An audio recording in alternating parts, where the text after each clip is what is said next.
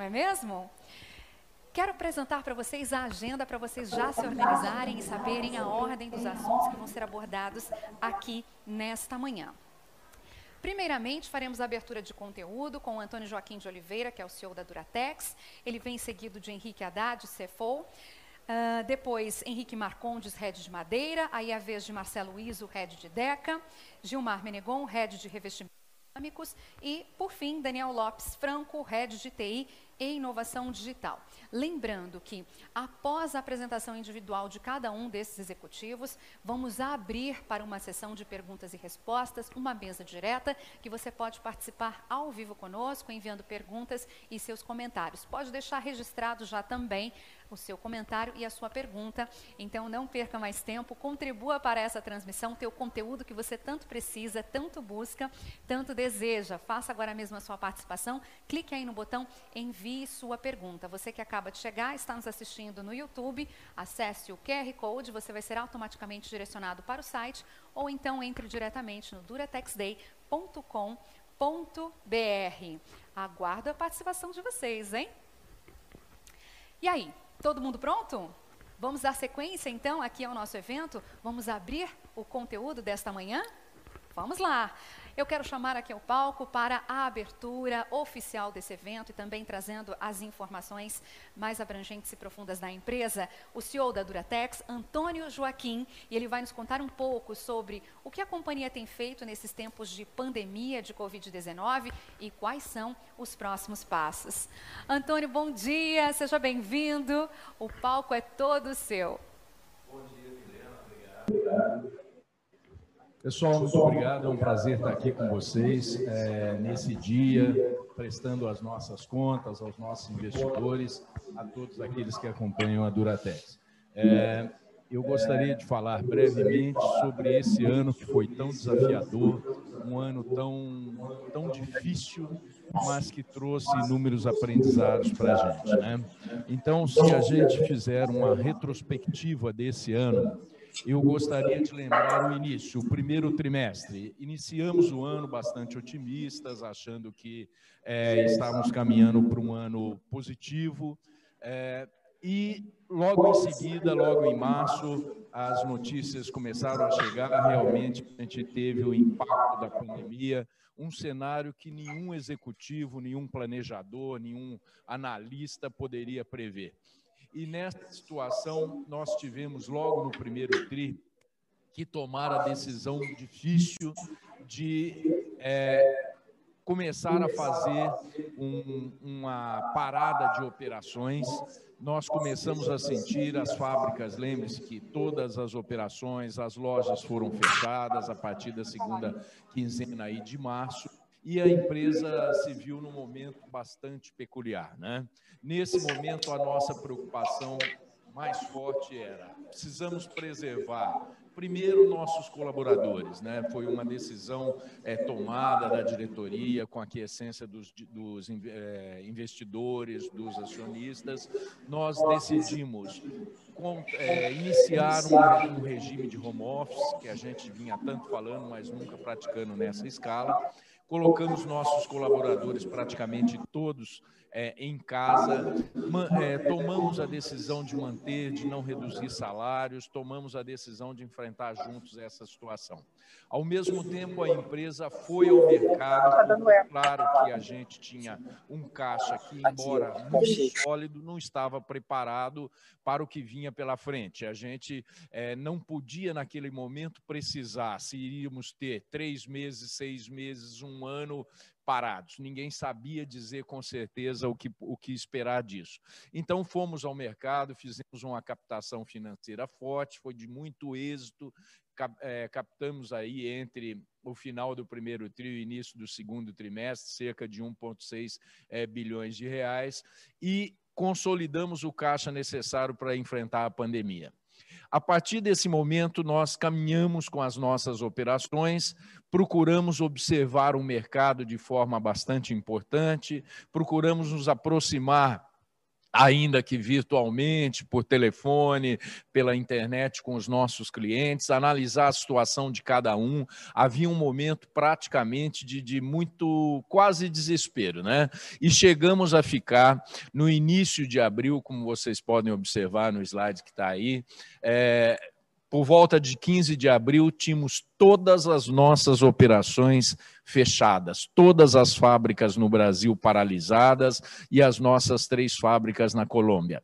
Foi um momento, particularmente para mim, como executivo, sem dúvida o mais difícil de toda a vida, onde a gente tinha esse cenário de fábricas paralisadas, mas tão importante tão grave quanto isso, a ideia de que nós não sabíamos quando voltaríamos, tínhamos que observar o mercado.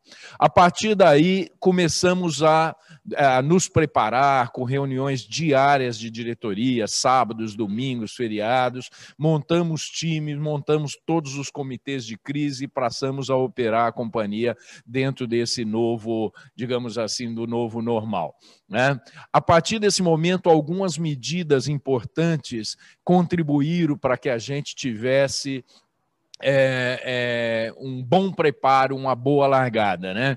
Nós tivemos a situação de que as lojas de materiais de construção, que eram os nossos principais, são os nossos principais clientes, né? o setor de material de construção, foi considerado essencial. Essas lojas começaram a abrir pelo Brasil e a gente começou a passar, digamos assim, a ter uma perspectiva um pouco melhor.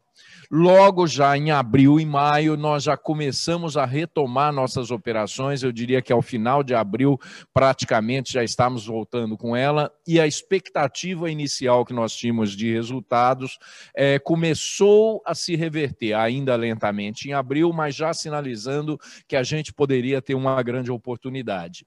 Nesse momento, a gente pegou e trabalhou muito forte com o com, internamente. O que, que podíamos fazer? Trabalhamos muito forte custo, trabalhamos muito forte o comprometimento dos colaboradores e passamos a operar de uma forma é, que eu nunca vi antes na companhia. Realmente de uma forma extraordinária, é, as equipes de venda trabalhando virtualmente, todas as equipes de fábrica retomaram, a gente começou a retomar essa operação e, os, e o cenário começou a mudar. Então, já em maio, caminhando para junho, a gente começou a assistir uma recuperação que a gente veria é, que seria uma recuperação no, no tradicional, a recuperação em V que o mercado tanto fala e poucas vezes a gente observa, né?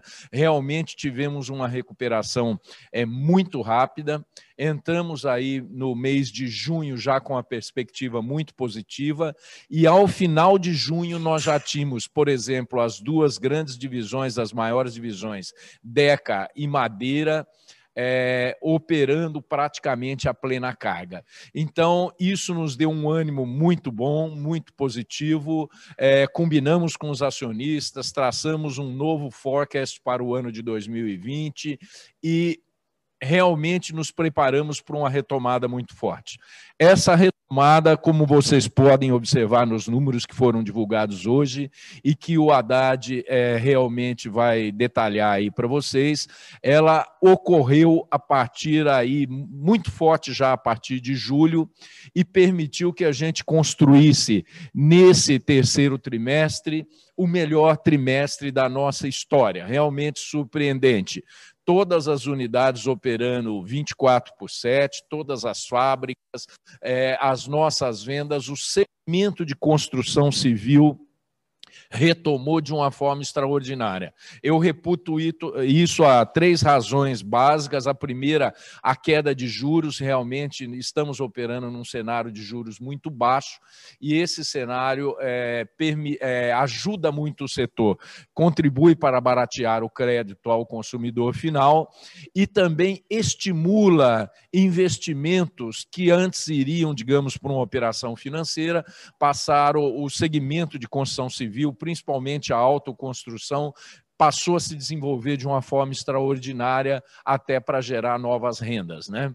Então, isso afetou muito positivamente os negócios da Duratex e começamos a operar também no segmento de revestimentos cerâmicos já ao final de julho, início de agosto, é, com plena é, ocupação. Com isso, a gente pôde trabalhar um pouco preços, a gente pôde recuperar é, é, um pouco das margens que estavam perdidos, e obviamente os preços estavam baixos, é, recuperar um pouco da inflação que ocorreu nos insumos. Né?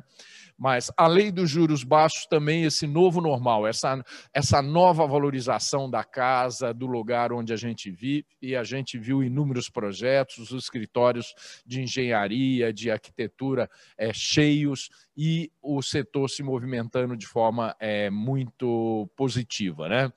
Nesse terceiro trimestre, eu diria que a gente atingiu realmente o auge em nossas operações e estamos isso nos deixa muito positivo com o que vem aí para o final do ano, né? A gente vê também uma coisa que é a retomada extremamente forte dos lançamentos em construção civil todo o segmento de, é, de, construtoras está retomando lançamentos, está trabalhando de forma é, bastante positiva. E isso deve nos dar um cenário de 2021, 2022, é, provavelmente os próximos dois, três anos, num cenário positivo, uma vez que existem novos lançamentos muito fortes agora, muitas construções, e essas construções têm esse time aí, nossos produtos, como vocês sabem, entram predominantemente no fim das obras. Né?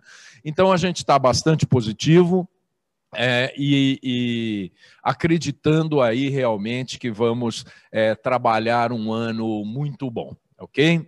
Eu vou, nesse momento, é, passar a bola novamente à Milena para que ela conduza e a gente volta depois com um resumo e na parte de perguntas e respostas. Obrigado vocês. Milena. Muito obrigada, Antônio. Parabéns pela agilidade e efetividade das ações tomadas. Parabéns.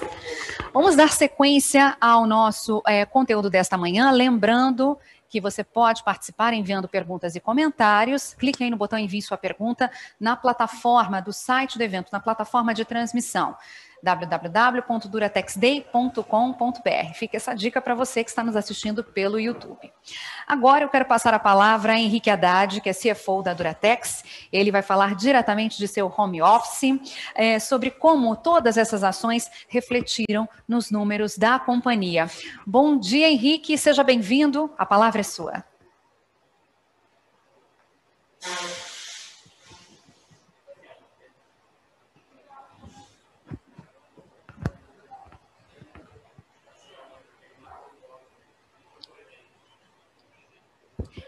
Estamos retomando aqui a conexão com o Henrique, é isso? Com o Henrique, é isso? Henrique, se você nos ouve, talvez o seu microfone esteja no mudo, é isso? Oi, pessoal, tá me ouvindo? Desculpa. É, eu tá tava, mudo? Eu, agora tá agora funcionando. Foi? Ah, Henrique, tá bom dia, seja bem-vindo. A palavra é sua. Bom dia, bom dia, pessoal. É um prazer muito grande estar aqui mais uma vez para a apresentação dos nossos resultados é, esse Duratex Day, é, normalmente a gente faz presencialmente, hoje de Dentro uma forma. De instantes, vamos é, completar então a conexão com o Henrique, é isso? Ok? Estão Muito bem, Henrique. Ok? Posso chamá-lo? Já tô, tô. Ok. Henrique, você me ouve? Ouço sim, estou ouvindo vocês perfeitamente. Alô, Henrique? Oi, estão me ouvindo? Acho Lembrando que, que essa tá é uma manhã muito rica de conteúdo. Acabou de passar por esse palco Antônio Joaquim de Oliveira, ele que é CEO da Duratex. Ainda nesta manhã você vai acompanhar o CFO da Duratex, Henrique Haddad, que já está no ponto aqui, daqui a pouquinho entra ao vivo conosco, direto do escritório da sua residência.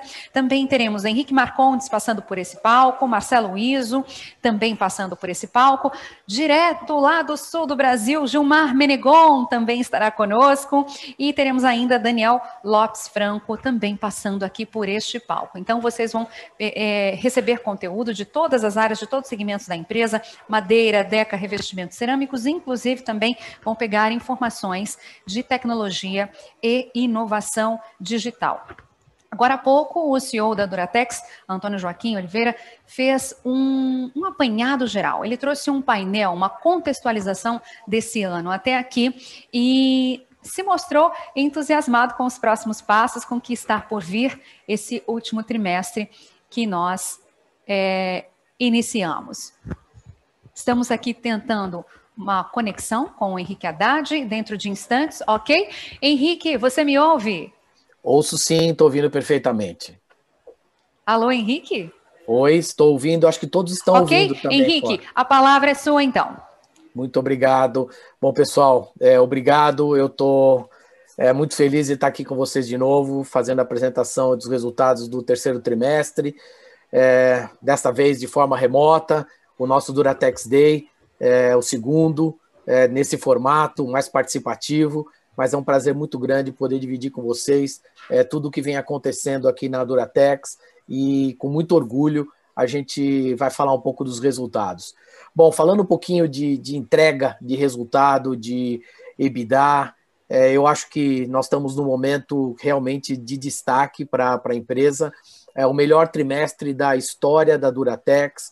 Estamos falando aqui, é, depois de muitos anos, é, suplantar o famoso ano de 2013, onde é, todos nós e aqueles que acompanham os resultados da Duratex é, sempre têm como referência, como potencial de geração é, de resultado. Então, eu acho que a gente tem aí um, um crescimento importantíssimo. É, isso e eu tenho reforçado essa mensagem de uma forma muito forte, internamente e externamente, não é por acaso.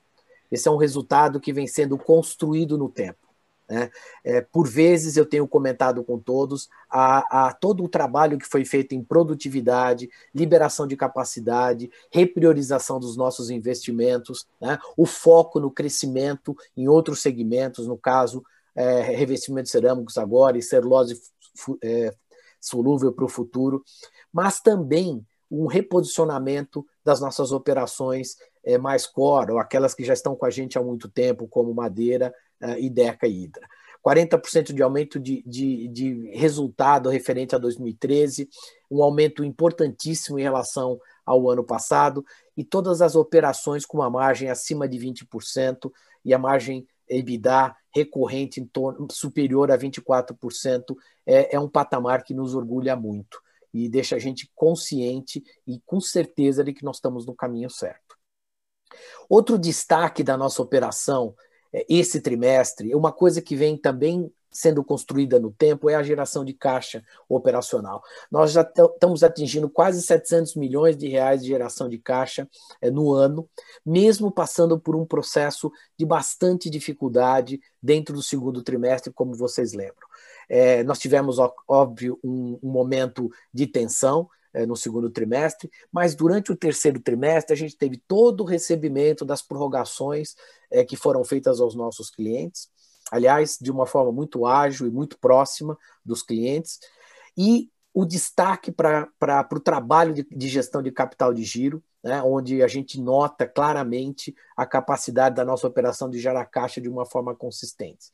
Mesmo fazendo é, os investimentos que, que so, foram consolidados no terceiro trimestre na LD Celulose, é, totalizando 500, mais de 520 milhões de reais no ano, nós estamos aí mostrando um fluxo é, livre de caixa total é, positivo é, acima de 100 milhões de reais. Isso, é um, isso realmente mostra que estruturalmente a Duratex é diferente. E a gente está é, construindo uma situação de destaque e, e com certeza vai nos posicionar para um ano ainda melhor. Consequência é, desse, dessa geração de caixa né, e, e, e, o trabalho que vem sendo feito de, de gestão de endividamento, nós, nós atingimos é, um dos menores endividamentos aí dos últimos anos.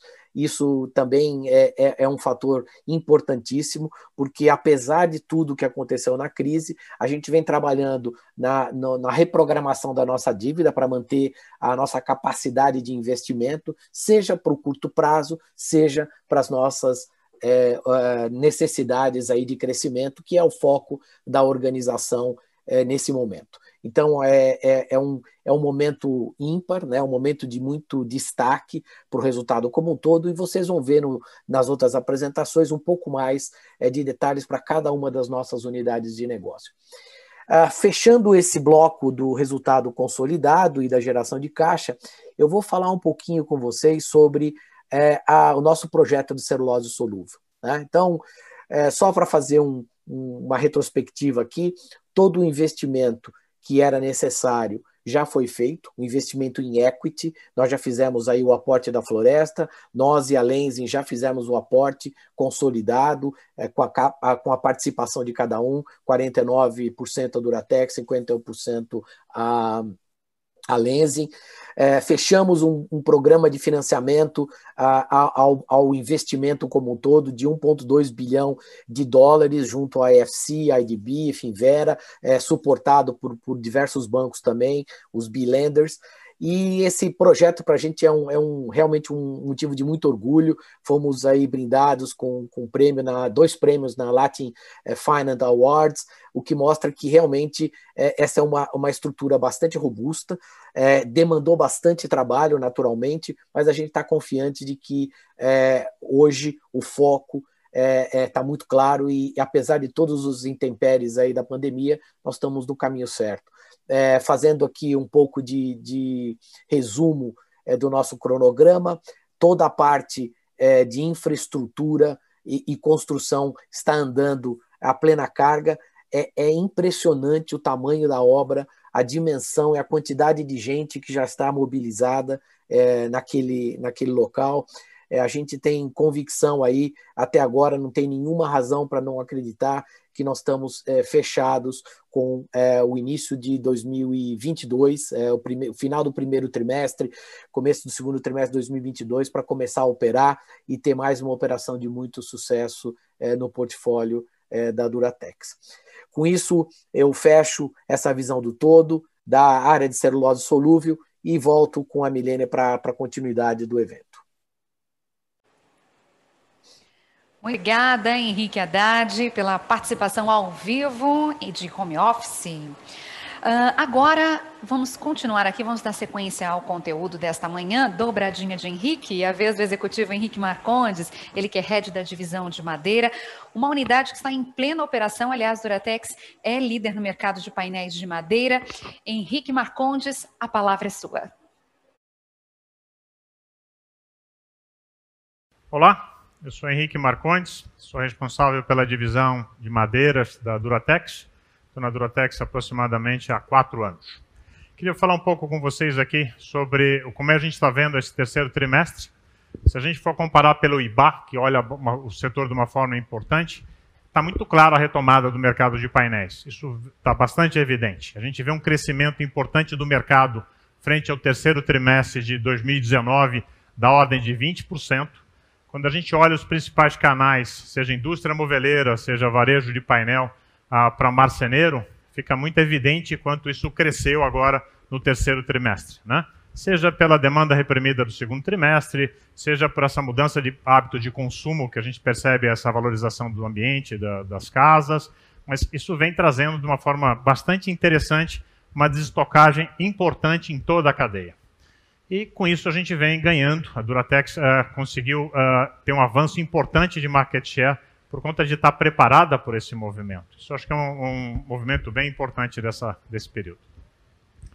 Quando a gente começa a olhar as alavancas, o que, que isso traz para a gente de resultado, fica muito claro nas estratégias de gestão eficiente dos ativos, como é que a gente trata uh, o que é commodity com bastante eficiência em custo e como é que a gente se diferencia nos nobres. Olhando a parte de ativos, a gente tem um recorde histórico, seja em produção, seja em faturamento nesse trimestre. Uh, a gente tem uma otimização bastante importante aí uh, do parque fabril, seja indústria, seja floresta. Isso está uh, trabalhando bastante, bastante uh, efetivo aí. A gente tem uma redução de estoques de uma forma bem importante, mantendo níveis bastante satisfatórios de atendimento, que a gente chama de OTIF, On Time In Full e com isso a gente aprovou a aquisição de uma nova linha de revestimento, uma nova BP, para estar tá sendo instalada já esse ano que vem. Falando de commodities, a gente está muito focado na competitividade em custos, a operação da fábrica está a pleno, A fábrica está trabalhando full time, todos os dias da semana, está tá indo super bem, por sinal. A gente já vem de vários meses seguidos operando assim muito bem.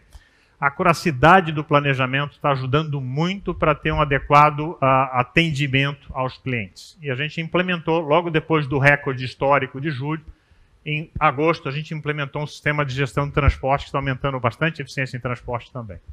Além disso, no comercial, a gente vê uma grande maturidade na política comercial Execução comercial vem muito atenta a sellout, o que está ajudando bastante a entender o ambiente dos nossos clientes.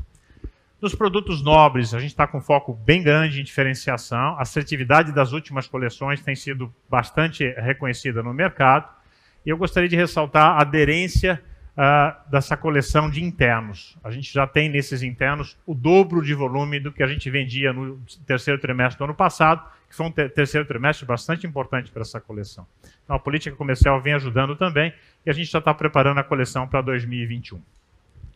Falando um pouquinho da estratégia em números, como é que essa evolução da, dessa estratégia se aterriza, toda essa parte comercial, pricing, execução comercial, portfólio, vem ajudando bastante nessa evolução do EBITDA. Além da liderança em custos, comentei sobre a vocação das plantas, essa estrutura Lean que a gente implementou em Tapetininga e agora replicou para as demais plantas, uh, toda a parte de SNOP, Sales and Operation Planning, que vem integrando bastante o time, e estoques, estoques bastante baixos, alinhado a um bom OTIF. Né?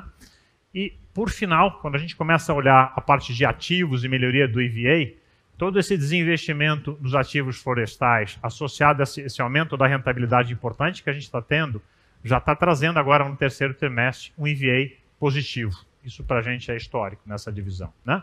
Além disso, uma melhora significativa no ciclo financeiro e uma geração de caixa bastante relevante. Então, fica bastante evidente mostrar essa comparação entre o terceiro trimestre de 2019, que a gente tinha dado 20% de EBITDA, estamos atingindo agora 25% de EBITDA. Isso veio sim por uma questão de preço, mix, mas fundamentalmente por uma eficiência em custo e produtividade.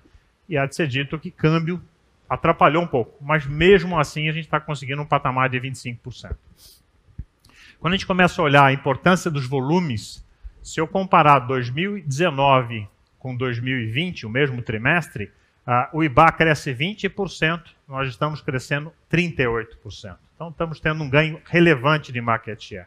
E a gente está indo de 150 aproximadamente, 145 milhões de EBITDA, para 252 milhões. Isso robustece bastante a estratégia que a gente está implementando, né? que é um equilíbrio responsável entre volume, preço e mix. Ou seja, já nesse segundo semestre a gente consegue entender muito bem uh, quanto quão eficiente essa estratégia de full capacity, uh, tendo uma eficiência competitiva muito relevante, um forte crescimento em, em commodities e uma assertividade em preço. E a gente já começa a mirar o que, que seria um full potential, onde a gente tem ganhos adicionais de produtividade, segue com essa estratégia de diferenciação e a ideia é ter um crescimento crescente com os produtos revestidos, produtos de valor agregado. Isso está sendo possibilitado pelas alavancas que a gente vem implementando aí trimestre após trimestre. Queria agradecer aí e ficar aberto a perguntas que, que vierem.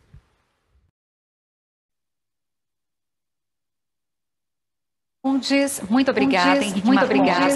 Lembrando a você que nos acompanha, haverá esse momento de perguntas e respostas ao final na verdade, na segunda metade é, dessa transmissão, logo depois que todos os executivos se pronunciarem individualmente. Uh, agora nós vamos falar é, de uma divisão que a Deca a Duratex também é líder, que é o mercado de louças e metais sanitários, além também de ser uma das principais produtoras de chuveiros elétricos. Eu convido agora e passo a palavra a Marcelo Iso, head de Deca. Bom, pessoal, bom dia. É um prazer estar aqui com vocês e ter a oportunidade de falar um pouco da agenda estratégica da DECA e, obviamente, como é que essa agenda traduziu resultados para o terceiro trimestre de 2020. Acho que vocês já viram, através da apresentação do Antônio, do Haddad e do Marcondes, a robustez do set de resultados que nós estamos apresentando para vocês. Não acho que na DECA tenha sido tão distinto quanto foi o resultado consolidado e parcial de Madeira.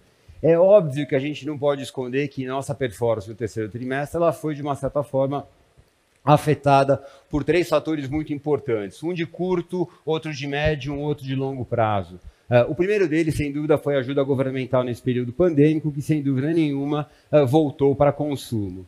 O segundo deles, sem dúvida, é a taxa de juros num patamar uh, tão baixo como nunca visto na nossa história. E o terceiro, que vai nos afetar mais para o longo prazo, porque queira ou não queira, é algo que veio para ficar, é uma mudança comportamental por parte do consumidor da forma como ele enxerga, obviamente, o celular. Então, obviamente que essas três variáveis, esses três fatores, eles afetaram de uma forma positiva a nossa performance ao longo desse trimestre. Uh, falando um pouco de números para vocês entenderem, vocês podem perceber que o terceiro trimestre, que é o primeiro trimestre onde você começa a operar pós-pandemia, ele veio, segundo a Abramati, todo o setor de revestir acabamentos e básicos, apresentando uma taxa de crescimento real e não nominal. Essa taxa de crescimento apresentada, ele é um faturamento real da indústria durante o período de agosto, é, de julho, agosto e setembro. Então, consequentemente ou consecutivamente ao longo desses três períodos, você teve a, a, o setor de materiais de construção civil apresentou uma taxa de crescimento. Tão importante quando crescer é entender qual foi a nossa performance dentro desse mercado. E para nossa não surpresa, mas obviamente uma capitalização de tudo aquilo que a gente vem apresentando em um dos nossos pilares efetivos que foi implementado no final do trimestre do ano passado e faseado ao longo desse ano, que é a nossa execução comercial com, excelência, faz com que a gente tenha uma performance superior à, à, à performance do mercado, ou seja, a DECA, ao longo desse período, desse terceiro trimestre, ela overperforming uh, o mercado. Então, para se ter uma ideia, enquanto o mercado no trimestre cresce 4% do seu faturamento de uma perspectiva real, quando a gente olha para a DECA, essa, esse faturamento foi maior em relação ao trimestre anterior em 23%. Não necessariamente só de uma perspectiva de quarter, mas se a gente olha a performance de year to date, ela também apresenta uma tendência uh, maior. A DECA vem overperforming o mercado ao longo desse período. O que, que aconteceu? Vocês provavelmente vão estar enxergando um chart agora na tela de vocês que fala um pouco do que foi apresentado há um ano atrás, que nós batizamos de um snapshot da nossa agenda estratégica. Valendo, vale relembrar que essa agenda estratégica ela foi apresentada para o Conselho há dois anos e meio atrás, exatamente há dois anos, perdão, isso deve ter sido entre agosto e setembro de 2018, onde nós falávamos quais seriam, obviamente, os pilares que nos levariam a, a uma implementação que, teoricamente, deveríamos ter bastante sucesso, num critério muito básico que era shareholder value creation. É exatamente isso que a gente busca dentro dessa, dentro dessa nossa agenda. O ano passado, a gente estava mostrando para vocês quais eram os avanços que nós tínhamos, e eu também mencionava que dos seis pilares que nós tínhamos, eles não aconteceriam simultaneamente. A gente teria que priorizar algum deles para que trouxesse mudanças estruturais que permitissem um crescimento sustentável ao longo dos anos que nós definimos nessa agência. Então, o que vocês olham em azul é exatamente o que a gente apresentou no ano passado. O que vocês veem em verde é o que a gente teve aí de sucesso ao longo desse ano, a contínua implementação ao longo de 2020. Então, vale a pena ressaltar que a gente começa a dar uma ênfase muito grande no pilar inovação. Vocês podem ver, enxergar nesse chart tudo aquilo que foi traduzido e tangibilizado ao longo de 2020. Isso já tinha sido, isso é consequência de algo que eu já falava no ano passado, que foi a nossa capacidade de redução do nosso time to market, das nossas inovações, de 18 para 14 meses, essa diminuição do tempo de lançamento, que nos permitiu trazer todos esses lançamentos ao longo desse ano. Vale ressaltar que, dentre os lançamentos que nós fizemos, você tem aí as cubas brutalistas, que são cubas cimentícias, que é mais um outro exemplo, excluindo as nossas cubas de cozinha inox, que era asset light, ou seja, a gente simplesmente encontrou um parceiro que pudesse produzir e colocamos a marca Deca para poder fazer uma geração de receita em um segmento que imaginávamos ser crescente. É o mesmo exemplo que nós temos para as cubas brutalistas, mais um exemplo de entrada da marca numa categoria da qual nós não estávamos participando e passamos a participar com geração de receita para a organização através da produção em terceiros. Então, esse é mais um outro exemplo. A produtividade, a nossa eficiência operacional e logística, é o que veio para ficar arraigado. Eu já dizia isso para vocês. O conceito de supply as a profit center, ele veio para ficar. A produtividade é algo que não acaba, quanto mais você uh, se aprofunda nos nossos processos produtivos, mais oportunidades nós encontramos. Então aí tem vários exemplos em verde que mostram aí o que nós realizamos ao longo desse ano, ressaltando claramente dois pontos que eu acho fundamentais. Nossa produtividade desse ano cresce 25%, no período cresce 25% acima do ano passado, ressaltando que o ano passado foi o ano desse pilar uh, para a incrementabilidade do nosso EBITDA em 2019, e esse ano a gente consegue ainda crescer 25% em cima do ano anterior. Outro ponto importante foi toda a reestruturação de produtos que fizemos em Hidra, que permitiu com que a nossa qualidade melhorasse significativamente e os nossos índices de reclamação e devolução caíssem 50%, obviamente, esse dinheiro vai e flui direto para o nosso caixa e para o nosso resultado. Mas eu gostaria de ressaltar o pilar em que nós avançamos significativamente esse ano, que foi o pilar de execução comercial. Já dizia para vocês que o segundo ano da agenda seria esse passo importante que daríamos. E a gente mostra como um todo, está aí, a quantidade de passos que foram dados dentro desses pilares que mostra exatamente qual é a forma e o dinamismo que nós estamos enfrentando de uma perspectiva de execução comercial. Ressaltando que a execução comercial ela tem um papel fundamental da geração do top line da, da, da organização. Então, essa implementação da nossa, do nosso pilar execução comercial com o ele tem, obviamente, uh, o mérito de fazer com que nós, como apresentei na primeiro chart que, que, que eu mencionei, com que a gente overperforme uh, o mercado e com certeza os nossos competidores. Me dá muita segurança que nós estamos no caminho correto. Como é que isso, esse avanço que nós tivemos nos nossos pilares, como é que isso se traduziu nos nossos números agora no terceiro trimestre? Então, vocês dão uma perspectiva do nosso volume, o nosso volume cresce aí 25%, igualmente a, a, a nossa receita. A nossa margem bruta, eu sempre menciono para vocês a importância que tem a margem bruta, porque é nela que a gente consegue enxergar todo o nosso avanço no que diz respeito à nossa produtividade. Ela sai de um patamar de 30%, vai para um patamar de 35%, ou seja, quase 5 pontos percentuais de ganho de margem bruta, operando dentro de uma capacidade que deixou de ser ociosa, mas basicamente nós estamos operando quase full capacity na década o que nos leva a ter uma performance de EBITDA absolutamente significativa. Nosso EBITDA cresce 65% no, no, período e faz com que as nossas margens saiam aí de 16,9% para 22,2%. Então, isso eu acho que quando a gente olha para esse set de resultados, ele tangibiliza um pouco da essência do que é a nossa estratégia. É você crescer, obviamente, o nosso EBITDA através, não só pela geração de top line, mas também pela nossa eficiência operacional e logística através de projetos de produtividade.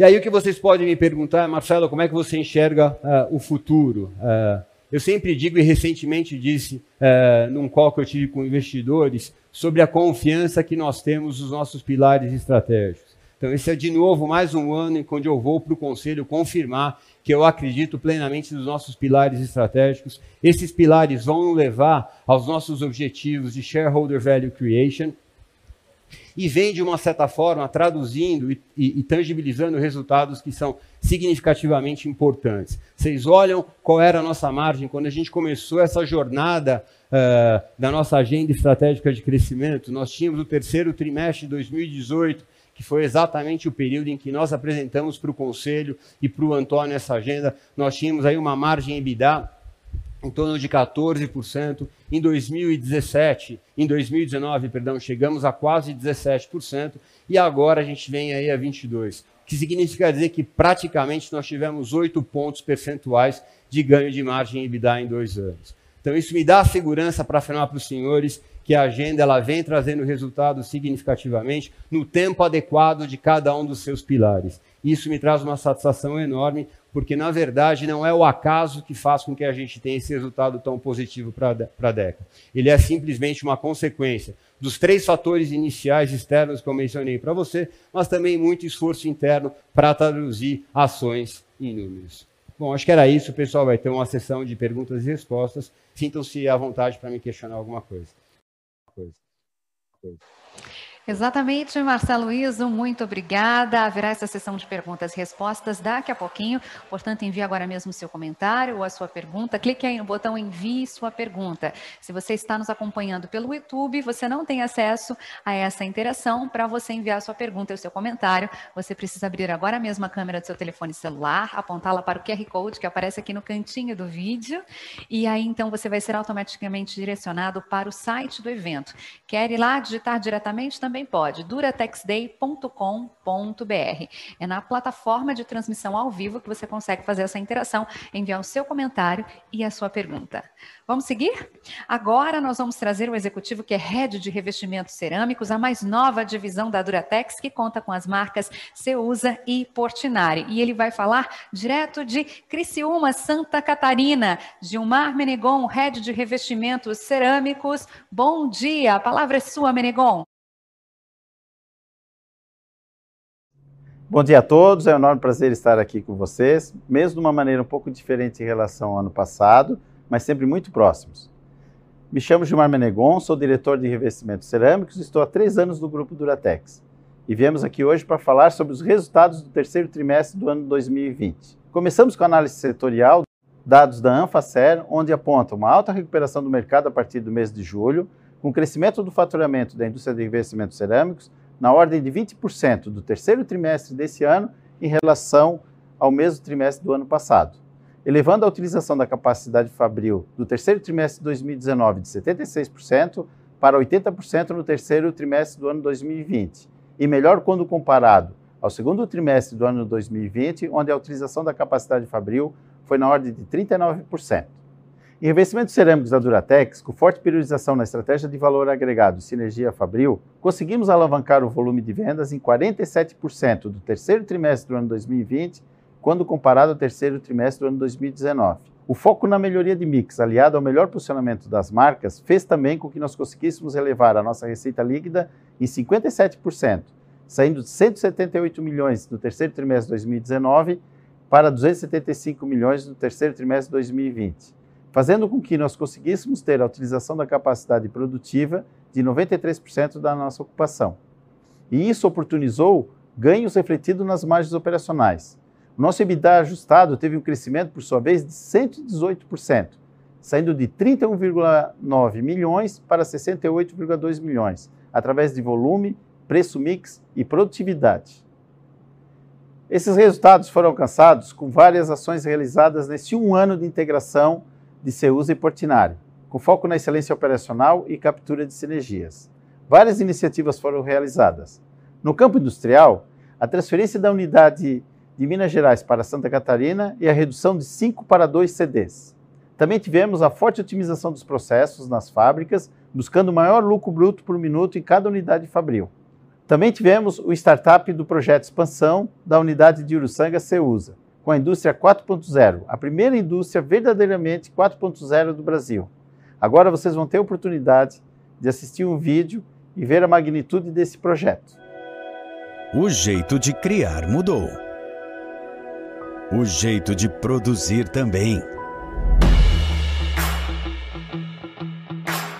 A Portinari e a Ceusa, duas marcas Duratex, apresentam para você a evolução do jeito de fazer revestimentos. Seja bem-vindo a uma nova indústria, a primeira das Américas a operar no conceito 4.0. Indústria 4.0 significa controle 100% digital com um celular ou tablet na mão, os nossos profissionais agora podem acessar as informações sobre a produção diária, checar os indicadores de qualidade e performance e dar orientações à distância para toda a equipe. Indústria 4.0 significa automatização da entrega. São diversos equipamentos inteiramente operados por robôs, o que garante um processo de produção muito mais rápido, eficaz e seguro. Indústria 4.0 também é muito mais sustentabilidade, porque reduz o consumo de água, gás e energia em cada etapa produtiva. Economizar e utilizar recursos com responsabilidade é o que chamamos de futuro.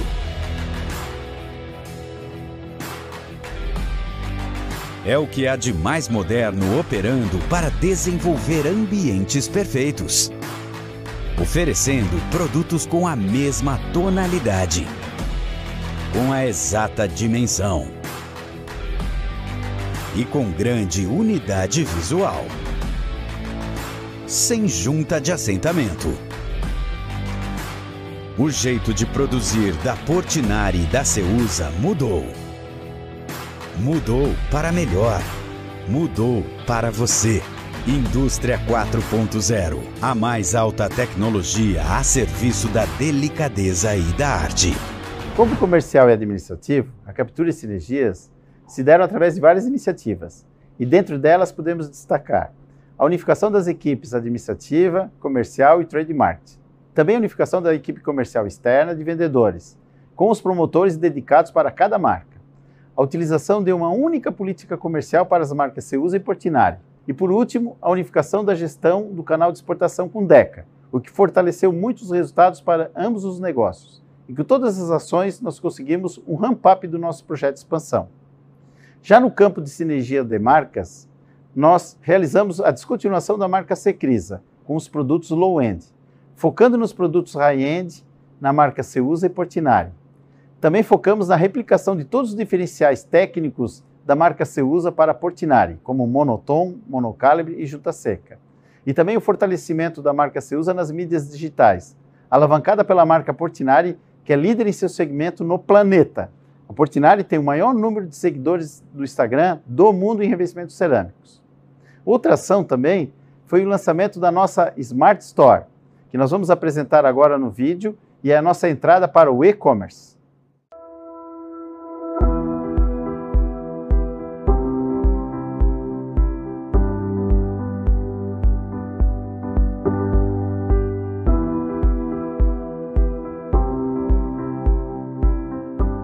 Seguindo a tendência do varejo Omnichannel, apresentamos a Smart Store, uma loja do futuro. Na Smart Store, é possível experimentar de forma instantânea os revestimentos em seus próprios ambientes. Ao imergir em uma grande tela super intuitiva, basta escolher a marca que deseja fazer a simulação. Em seguida, é possível projetar na tela as fotos tiradas antecipadamente do seu ambiente salvas na galeria do seu celular.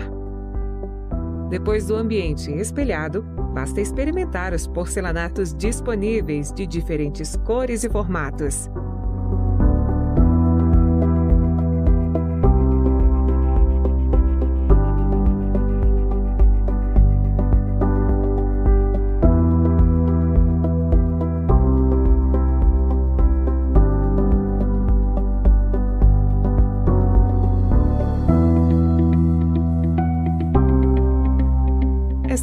É possível ver as especificações dos produtos, como acabamento em local de uso.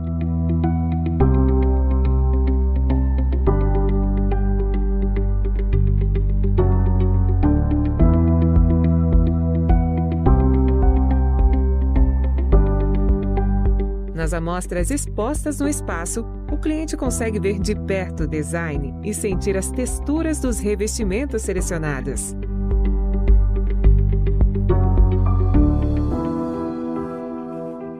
Uso da tecnologia, a Smart Store facilita a escolha e compra de produtos de forma agradável.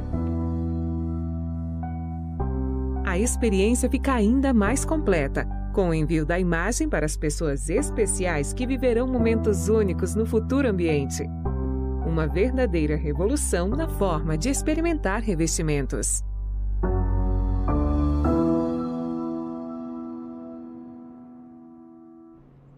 E o futuro? Falando um pouco da nossa estratégia, ela está alicerçada em três pilares: a excelência operacional, a excelência comercial e o fortalecimento das marcas. No campo da excelência operacional, o fortalecimento e a modernização da indústria 4.0 nos levará para as outras unidades industriais, com foco na alta performance industrial. Também estamos trabalhando a evolução do nível de serviço SNOP. Teremos no final desse ano o Go Live do sistema SAP for que nos levará com certeza para outro nível de gestão da informação. Com esse AP HANA, no pilar da excelência comercial, vamos reestruturar a inteligência de mercado, fortalecendo ainda mais a nossa política comercial, das marcas Ceusa e Portinari, e também nos prepararmos para a entrada do e-commerce. No pilar de fortalecimento de marcas, vamos investir forte no programa de relacionamento com profissionais de especificação, assentamento e vendas. Também vamos focar na jornada do consumidor e consolidar a nossa Smart Store, que é um corredor infinito de oportunidades e com certeza nos levará ao e-commerce. Com essas ações estratégicas e a força das marcas Duratex, temos a certeza que vamos construir a melhor empresa de revestimentos cerâmicos do Brasil. Quero aqui agradecer a oportunidade e fico à disposição para as dúvidas que vocês tiverem no bloco de perguntas e respostas. Muito obrigado. Muito obrigada, Menegon. É isso aí. Dentro de instantes, nós vamos iniciar esse bloco de perguntas e respostas ou comentários e respostas. Agora chegou a vez da gente falar de futuro. E é por isso que eu convido, passo a palavra a Daniel Franco, ele que é Head de TI e Inovação da Duratex. Daniel, é com você.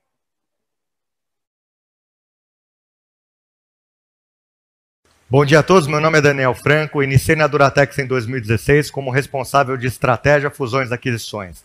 Atualmente sou responsável de tecnologia, inovação, desenvolvimento dos negócios e sustentabilidade. E antes de falar um pouco para vocês sobre nossa jornada de transformação digital e inovação, eu gostaria de lembrá-los sobre um pequeno ponto chave em todo esse contexto de transformação e redesenho estratégico.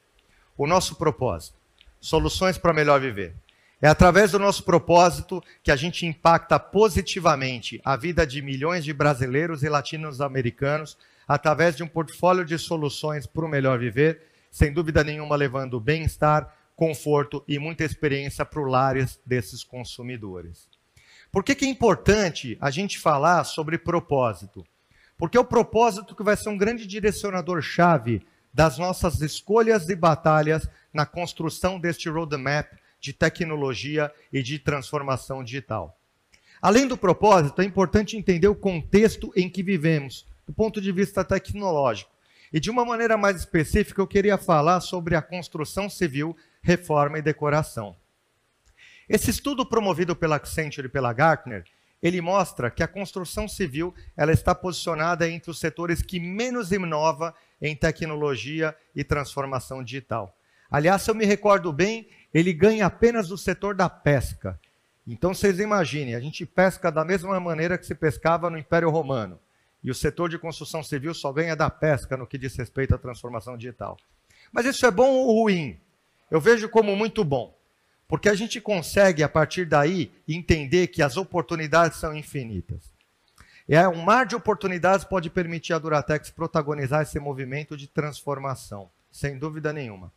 E um outro ponto que é importante a gente ter em mente é que a gente pode se espelhar em alguns setores que estão muito à frente no que diz respeito à transformação digital e inovação, para que a gente possa, no final das contas, a partir dessa inspiração, escolher projetos que, num determinado momento, não necessariamente se encaixem ao modelo de negócios da Duratex, mas como a Duratex faz negócio. Muitos exemplos da indústria de consumo ou de logística podem ser replicados na maneira como a gente compra produtos ou como a gente vende produtos ou como a gente interage com o consumidor final. Então, não necessariamente a gente precisa buscar como fonte única de inspiração aquilo que está diretamente relacionado ao nosso segmento. Mas, como temos uma jornada muito transformacional e ambiciosa, é importante que a gente comece a escolher nossas batalhas. Nós montamos um grupo multidisciplinar com executivos de todos os negócios e da equipe de estratégia da Duretex. E mapeamos essas 20 tendências que vocês podem ver aí na tela. Essas 20 tendências estão agrupadas em quatro clusters. A primeira é novas demandas. A segunda é modernização da cadeia de valor. A terceira, tecnologia digital. E a quarta, inovações em materiais e novos métodos. Ao compreender como essas tendências vão impactar o setor da reforma, decoração e construção civil, a gente consegue já ter um driver, direcionador das escolhas que nós vamos fazer no que diz respeito à construção da nossa estratégia de transformação digital. E não só a estratégia de transformação digital, é importante notar que grande parte das tendências afeta de fato a cadeia de valor e aspectos da demanda. Razão pela qual nós iniciamos há dois anos um trabalho muito interessante de aproximação com o ecossistema empreendedor. através de duas ondas de programas de aceleração. O Garagem Duratex, com um apelo de acelerar negócios com scale-ups que tenham soluções para as principais dores encontradas pelo setor de reforma, construção e decoração, e o House Impact, que tem o mesmo apelo, porém com um impacto social. Ou seja, como que eu posso trazer cada vez mais bem-estar e humanidade para residências que estão numa situação muito precária. A aproximação com o ecossistema empreendedor tem nos ajudado a entender como a gente reinventa a relação comercial entre nós e os nossos canais. Temos notado cada vez mais que empreendedores estão desafiando métodos construtivos que são ainda muito arcaicos no mercado brasileiro e essa maneira como esse negócio ele é reinventado muda a nossa relação comercial com os canais e com estes empreendedores. E não podemos deixar de lado a importância da tecnologia digital nessa jornada. Só que diante de tanta informação, é importante entendermos como escolheremos as batalhas. Quais são os projetos que terão mais relevância e impacto no desenvolvimento estratégico da Duratex? Como que podemos fazer ou como conseguiremos materializar o nosso propósito de uma maneira mais eficaz através da tecnologia, seja ela soft ou hard? A resposta passa pelo entendimento da jornada do consumidor no que diz respeito à construção, reforma e decoração. Essa jornada se inicia no momento em que o consumidor toma a decisão de comprar seu próprio lar ou fazer a autoconstrução do mesmo. Após o tempo, este imóvel novo ou até usado, ele passa por reforma. E depois de um tempo, após a reforma, produtos são danificados e necessitam de reparo. Notem que é uma jornada longa, muito custosa. E tem muito mercado por trás desta jornada, que ela está, obviamente, associada a produtos e a serviços. O bom entendimento dessa jornada pode nos ajudar no processo de priorização dos projetos.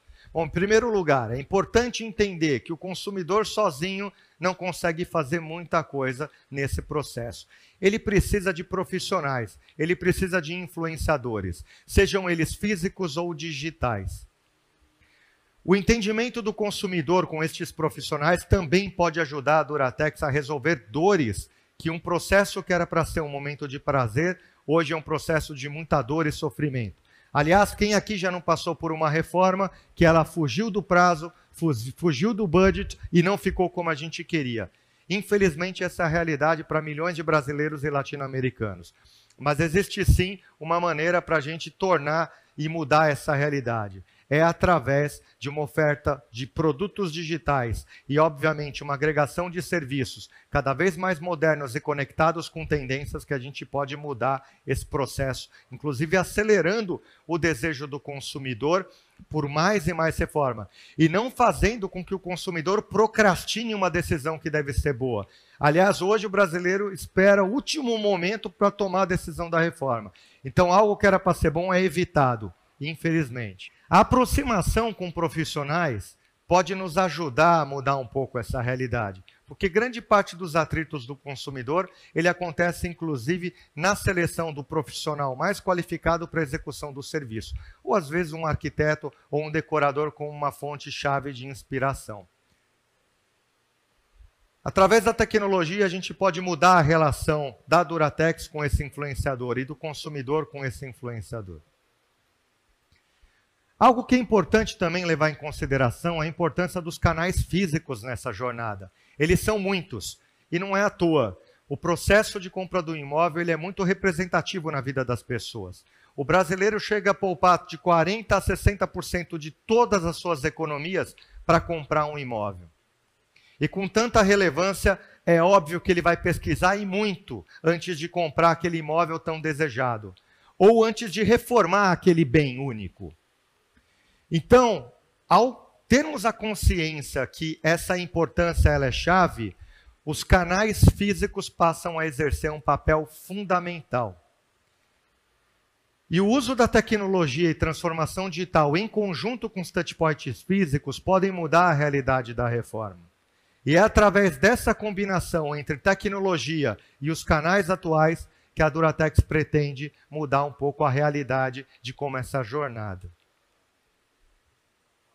Também é muito importante, num processo de priorização, entender como que é o estágio de humor do consumidor em cada uma dessas etapas, qual que é o processo decisório que ele atua e qual que é a relevância do meu portfólio de produtos em cada uma dessas jornadas.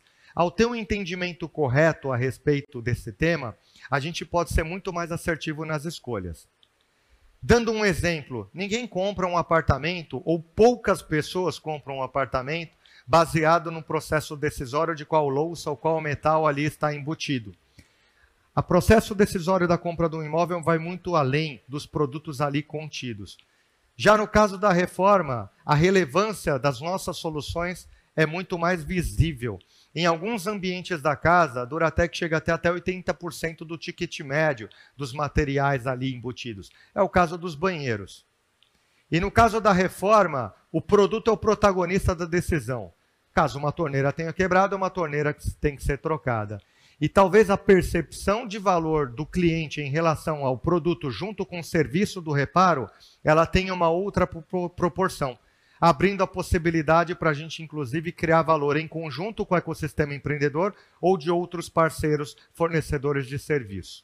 Diante desse entendimento mais claro das dores do consumidor nessa jornada, a Duratex tomou a decisão de escolher cinco força-tarefas no processo de construção do seu roadmap de inovação e de tecnologia. A primeira é a entrada no varejo digital. Aliás, movimento que foi iniciado em 2020 inicialmente com a loja Deca, que já está no ar. E até a metade do ano que vem, todas as outras marcas estarão utilizando do mesmo canal digital, visando melhorar a relação com o consumidor final, trazendo uma alternativa muito bacana para que ele tenha acesso rápido, com um nível de serviço melhor do que ele teria através de outros canais.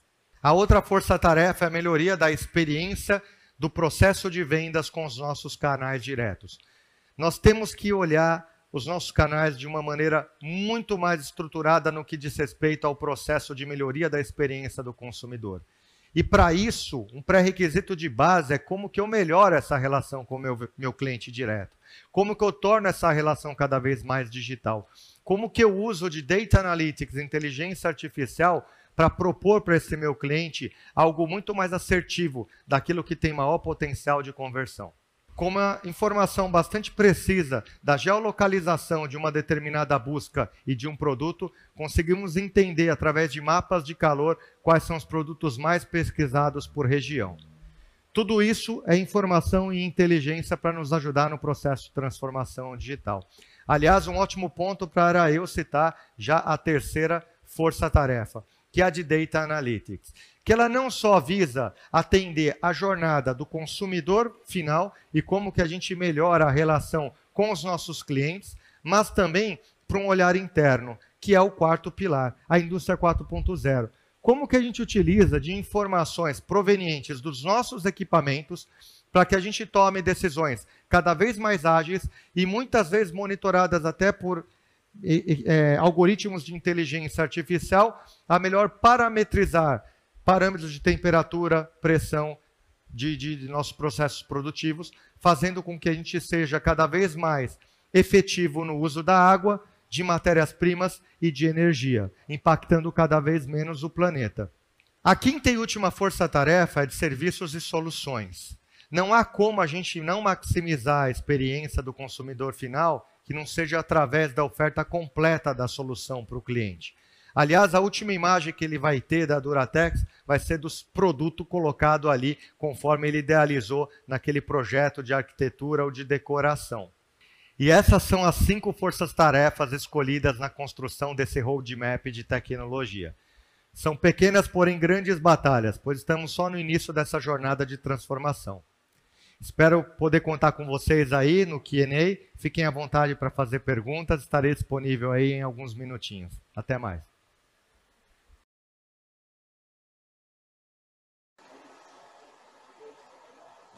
Muito obrigada, Daniel Franco. Daniel, que encerrou esse bloco de apresentações individuais dos executivos da Duratex. Antes de eu convidar a Antônio Joaquim a, a retornar ao palco para fazer amarrações, enfatizar algumas considerações que ele deseja, eu quero lembrá-lo de que ainda dá tempo de você enviar a sua pergunta e o seu comentário. Basta clicar no botão aí, envie sua pergunta. Se você nos assiste pelo YouTube, pode acessar o site do evento dessa transmissão online ao vivo pelo QR Code ou então digitar você diretamente aí no seu computador www.duratexday.com.br. Estando na plataforma, é só clicar no botão envie sua pergunta.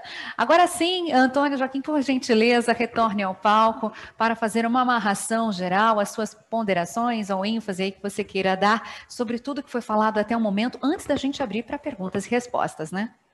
Obrigado, Milena.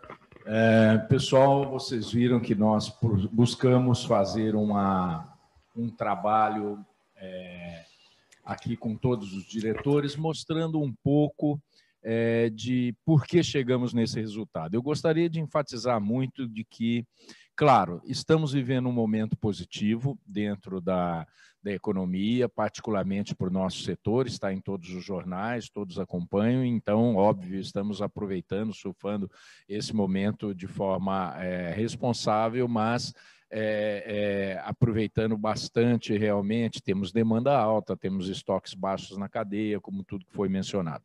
Eu estou bastante satisfeito com o resultado das operações, tanto na, em todas as divisões de negócio, é, estou, digamos assim, também é, bastante é, animado aí com o quarto tri. Obviamente, nós já temos uma situação que é, chegamos ao final já de, já fechamos o mês de outubro, né? Então nós já temos uma visão boa de que o quarto tri deve chegue, seguir de forma bastante positiva. E, e, isso nos anima ainda mais. Né? É, eu gostaria de salientar um pouco é, esse ponto. Apesar de estarmos vivendo um momento positivo de cenário de mercado, boa parte do que nós estamos colhendo é fruto do trabalho feito nos últimos anos. E eu, particularmente, ressalto duas é, frentes muito fortes. A nossa frente na montagem do sistema de gestão Duratex, que começou lá atrás com o auxílio de Falcone, esse ano trabalhamos, continuamos trabalhando muito forte com McKinsey, por exemplo. É, nós é, realmente estamos entregando resultados que mostram é, um trabalho de longo prazo. Faz mais de cinco, seis anos que a gente vem trabalhando em custos, em estrutura de custos, em como aumentar a produtividade, e nós estamos colhendo os frutos disso em todas as divisões. No caso de revestimentos cerâmicos, que veio, nós estamos aí completando um ano, é, um ano e pouco da aquisição da então Secrisa, a gente teve possibilidade de executar é, digamos assim, a busca de sinergias de forma extremamente rápida e já estamos nos patamares que a gente espera obter ou esperava obter no business case. Então, um, uma integração é, de muito sucesso. Então, eu, eu gostaria de, muito forte de salientar isso, esse trabalho de custo, esse trabalho de produtividade. E, finalmente, gostaria de chamar a atenção para o trabalho quem acompanha a Duratex há muito tempo esse trabalho de transformação cultural. Eu acredito, muitos me perguntam, eu acredito que não tivéssemos é, é, todo o processo de cultura muito bem desenvolvido, a vida seria muito mais difícil durante esse ano tão desafiador. É, nossos valores, a nossa cultura realmente foi essencial. Então, e gostaria também de chamar a atenção para esse trabalho nessa nova Duratex, nesse processo, a importância dos nossos valores, do nosso jeito de ser e de fazer, a importância dos pilares estratégicos, de reforçar gente, processos, é, resultados, clientes, realmente tudo isso é, a colabora para que a gente tenha uma entrega sólida, para que a gente esteja tendo realmente colhendo resultados muito importantes em todos os, é, os setores, em todas as posições que a gente atua. Né? Vocês viram aí nesses últimos slides é, todo esse aspecto dos nossos valores, o aspecto da entrega é, e também no campo de ECG, ESG, é, que é muito relevante para todos nós. O tema de sustentabilidade, é, o tema de entregas que estejam de acordo com os nossos clientes, de acordo com todos os nossos stakeholders, ok? Então, eu vou voltar com a Milena e a gente vai passar aqui, ao, tempo de, ao tempo de perguntas e respostas, e isso vai permitir que a gente interaja um pouco mais. Obrigado. Muito obrigada, Antônio Joaquim. Seja bem-vindo, fique à vontade, o palco é todo seu, já se acomode aí. Antes da gente abrir para perguntas e respostas, enquanto a gente monta a sala de reunião virtual no Zoom, todos os executivos da Duratex já estão apostos ali, já já a gente abre para você também entrar nessa sala e participar, não precisa sair de link nenhum, continue aqui conosco, mas nós vamos assistir a uma mensagem da senhora Luci Souza, da APMEC primeiro. Vamos lá, roda o vídeo. Bom dia a todos, associados da PIMEC, demais analistas e profissionais de investimento, investidores. Estamos eh, aqui com a reunião com a Duratex. Trata-se de uma parceria das mais longevas da associação com uma empresa. São 34 anos de reuniões ininterruptas com nossa associação, pelo que agradecemos muito a empresa, representada aqui pelo seu presidente, Antônio Joaquim de Oliveira. Parabéns ser a seriedade Esmeralda.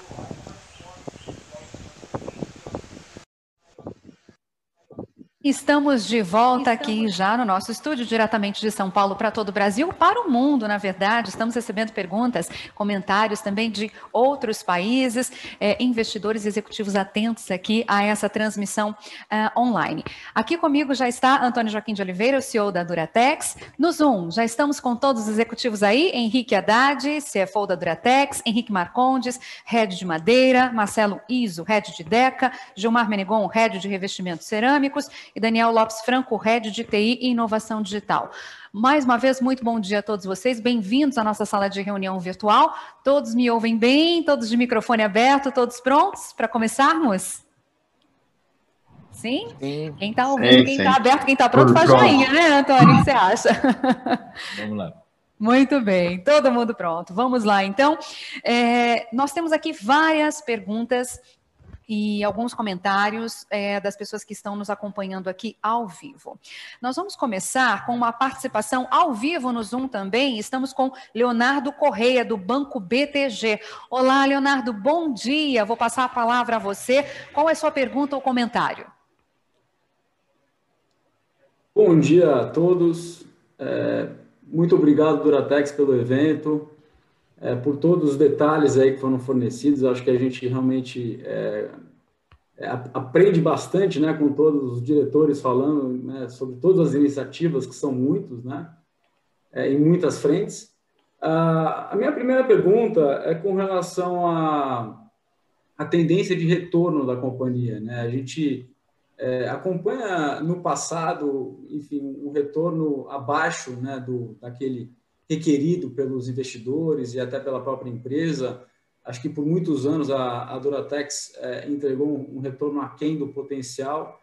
É, e aí, nesses últimos anos, foram diversas iniciativas, é, vários movimentos estratégicos para a companhia voltar para um nível mais aceitável. Né? A gente consegue destacar alguns: né? venda de, de ativos florestais, teve um turnaround em, em várias frentes, né? principalmente na DECA. É, é um modelo mais asset light, né, para o mercado consegue enxergar. Então, minha, minha primeira pergunta para o. É, é, enfim, é, é para entender um pouco da direção do setor nos para frente, é, entender qual que é o potencial que vocês enxergam para a companhia né, do ponto de vista de retorno. Aí fiquem à vontade para falar se é retorno sobre patrimônio líquido ou, ou retorno sobre né, capital investido. Mas para a gente é super importante entender qual que é o potencial e se puderem falar sobre os negócios, né? A gente até acompanhou a aquisição né, e esse novo negócio de cerâmicos, né, que tem um, um, retorno expressivo. Vocês puderem falar sobre qual, vamos dizer, qual é o segmento que mais anima do ponto de vista de retorno, também ajudaria. É, e a segunda pergunta com relação a, aos volumes, né? Acho que tem sido muito debatido no mercado é, a sustentação desse nível de resultado, né? Os volumes é, crescendo mais de 20% ano contra ano, né? E, e claro que isso está sendo um pouco inflado é, por todo o estímulo do governo que, que, é, que é insustentável, né? Então, é, queria ouvir de vocês um pouco sobre a, a perspectiva para o ano que vem, né? que tipo de normalização de volumes vocês enxergam? Qual que é o nível né, de volumes que a gente pode enxergar como mais sustentável, é, dado uma normalização do estímulo monetário é, do governo, que já tem alguma, algumas amarras do ponto de vista fiscal? Então, são essas perguntas. Pessoal, muito obrigado é, e parabéns aí pelos resultados e, e por mais um Duratex Day. Antônio, antes de você é, iniciar a resposta, eu queria aproveitar e complementar, porque nós temos uma pergunta diretamente dos Estados Unidos, o Jonathan Brandon, do HSBC, e ele também contempla esse segundo conteúdo da segunda pergunta é, do Leonardo, então já vou colocar aqui, porque depois, se eu passar para o final, vai ficar repetido. Né? Então, ele agradece o evento, parabeniza, e ele gostaria de saber a demanda dos próximos dois, três anos, e ele justamente pontua isso, que nesse momento tem sido muito boa por causa de incentivos governamentais, taxas de juros e as pessoas passando mais tempo em casa, não tirando férias. Então, ele complementa a pergunta e questiona quanto tempo isso deve é, durar, né? E depois eu, eu passo um outro assunto dele. Ok. Bom, é, obrado, Leonardo, a LBTG, por participar conosco. É, então, pegando esse, esse, esse primeiro bloco, essa primeira parte, como eu falei para vocês, é o seguinte: nós estamos, obviamente, vivendo um momento positivo agora, mas a gente enxerga é, possibilidades muito interessantes. Por quê? É, quando você compara o nível de atividades que a Duratex tem trabalhado agora, a gente acredita que sim, é possível sustentar esse nível de atividade por um bom tempo, é, e eu acredito que agora a gente está atingindo um patamar planejado mesmo antes da pandemia.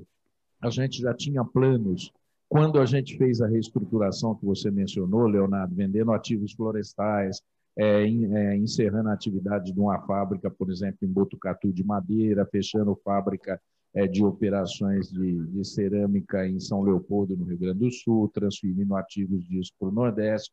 Enfim, a gente tomou uma série de ações que a gente começa a colher os frutos agora. Por exemplo, aquele forno que foi transferido lá de São Leopoldo começa é, está funcionando agora na fábrica de Recife e por aí vai.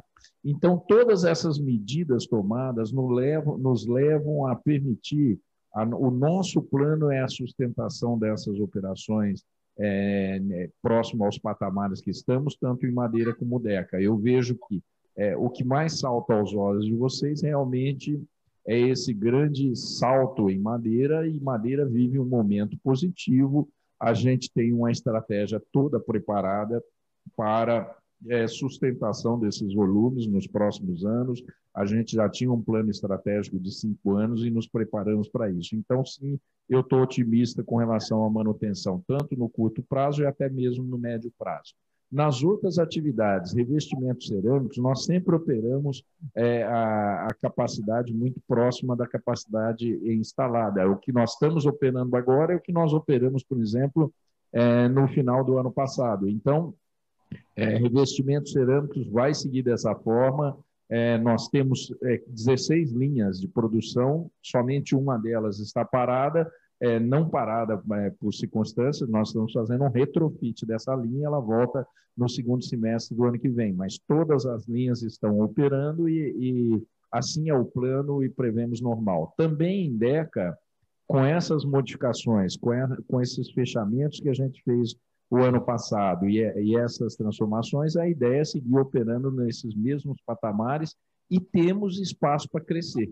Eu acho que nós estamos operando num nível muito é, positivo, mas temos espaço para crescer, melhorar resultados tanto em DECA, é, é, revestimento cerâmico já uma, bem próximo do, do, dos resultados almejados, temos ainda algum espaço de crescimento, mas DECA nós temos bastante espaço para crescer em mix, é, é, em mudança de, de, de portfólio. Temos um trabalho muito bem feito sendo implantado, temos um ganho muito consistente de market share, estamos super animados com as frentes de DECA. Então, eu diria que sim, nós temos condição de sustentar no, no, no próximo período e em todos os negócios. Um ponto que, vou aí já pegando a segunda parte da questão, é, do nosso colega dos Estados Unidos e, e, também do Leonardo, como é que a gente está vendo?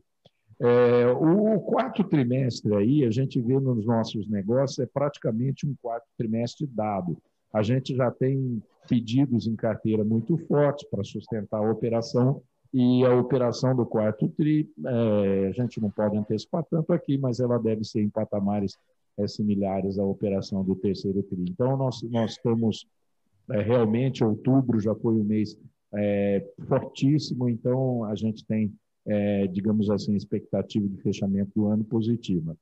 Para o ano que vem, é, retomando aquelas condições, eu diria o seguinte: dessas condições que estimularam a demanda e o nosso, é, o nosso perfil agora, é, muitas delas são condições que vão remanescer nos próximos pelo menos dois, três anos. Por exemplo, a visão de juro baixo é um, é um consenso entre os economistas e o tema de juro baixo é juro baixo no mundo inteiro, nos Estados Unidos, na Europa, no Brasil. Então, isso no Brasil, que tem um perfil, o investidor brasileiro tem um perfil muito mais imediatista do que o, o perfil do investidor europeu e americano. Então, a opção de investimento em construção civil, ela está dada, e essa largada que foi dada, nós não vendemos nenhuma torneira para nenhum lançamento que já foi feito, nós vamos fazer isso nos próximos dois anos. Então, é, o, o, efeito benéfico dessa, dessa de construção civil, do juro baixo principalmente, e também acreditamos que esse processo de valorização do lar, não só de estar no lar, né? É, esse processo de valorização do lar, dos ambientes, é uma coisa que diz muito de encontro ao nosso negócio. É, realmente as pessoas fazendo upgrade na sua casa, melhorando o seu banheiro, sua cozinha, isso é muito positivo e deve também permanecer. Então, eu acredito em próximos dois, três anos com um ambiente de negócios bastante positivo, tá? que deve nos favorecer. Claro que esse efeito temporário, eu diria que é mais assim, esse, esse incentivo de governo que foi dado é, do, dos 600 reais e agora dos 300 reais, isso nos afeta indiretamente.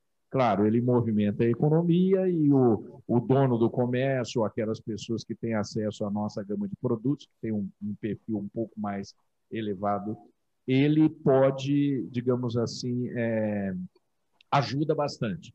Mas eu, eu digo que as duas principais questões, que é o tema de juro baixo e esse tema de valorização dos ambientes e estímulo à construção e à reforma de residências, ele deve permanecer então, a gente está otimista com 2021, acredito que 2021 possa mesmo apresentar crescimento em relação a 2020 e, e a gente está otimista nesses próximos aí dois, três anos. Até porque também muitas empresas já anunciaram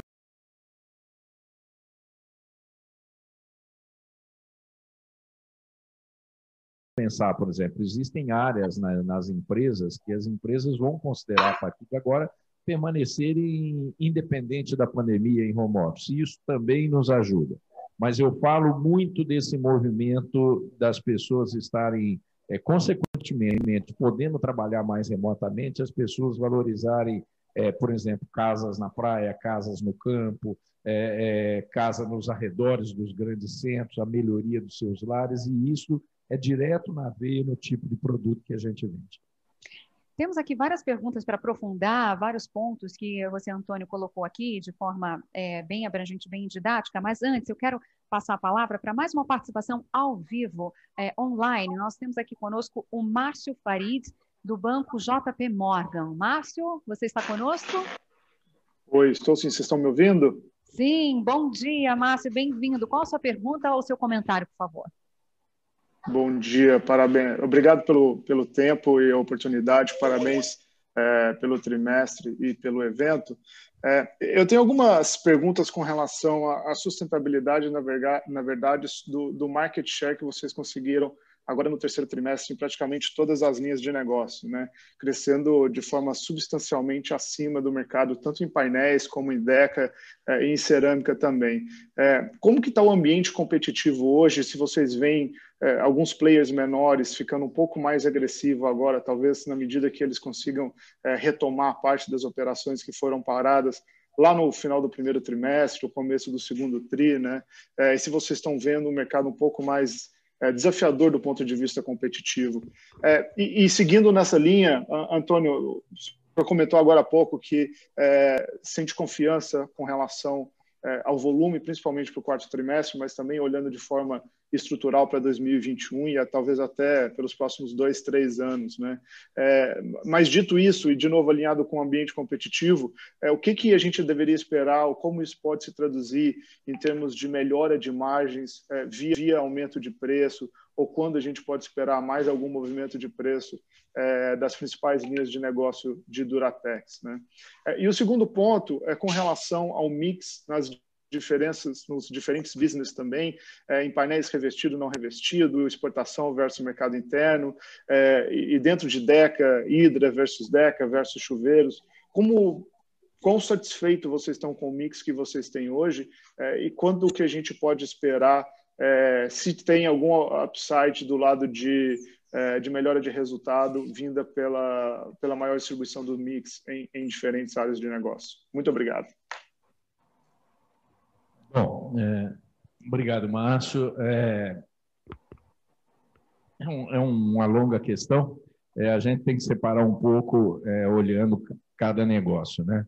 Mas eu diria o seguinte: é, sim, é, é, essa expectativa positiva que, que, eu digo é também, obviamente, considera o cenário concorrencial. ok?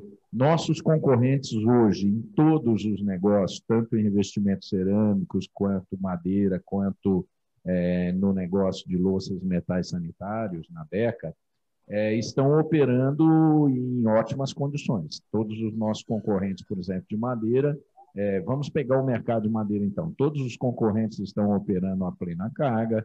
É, nesse momento, existe, como diz, uma demanda grande, existe mesmo uma falta é, de painéis em alguns segmentos. A gente tem, é, eu sempre falo, o mais relevante é tentar olhar é, o longo prazo. A gente vem se preparando para um trabalho que o Henrique Marcondes até explicou para vocês e vem conduzindo, de diferenciação. No momento eu lembro que o ano passado a gente encerrou atividades de uma fábrica que nem era uma fábrica tão velha, mas era uma fábrica que nos nossos padrões de eficiência não estava tão boa. Nós preferimos é, otimizar os ativos, vender os ativos florestais, encerrar essa fábrica ficar com quatro fábricas muito boas, muito produtivas. Então, o nosso plano é manter realmente o avanço. A gente teve um avanço e talvez a gente tenha performado melhor que muitos concorrentes no, no processo da pandemia? Sim, é verdade. Nós estávamos muito bem preparados e a gente capturou e a gente é, nós nos aproximamos muito dos nossos clientes.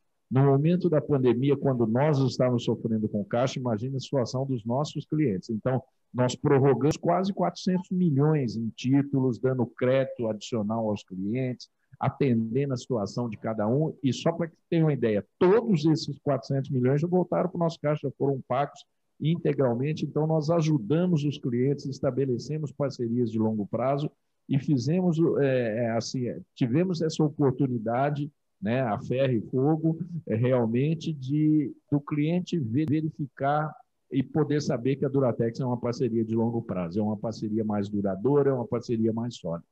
Então, eu estou animado quanto à manutenção do market share que a gente conseguiu avançar em madeira, não pretendemos ceder isso, nós temos uma coisa e achamos, é, é, e também em, em DECA, a gente teve avanços, alguns avanços de market share de coisas, mas o mercado já é mais, é, já, é, já é um pouco mais distinto, né? Nós temos em louças é também um grande concorrente que divide mercado muito com a gente. Nós temos em metais também concorrentes importantes.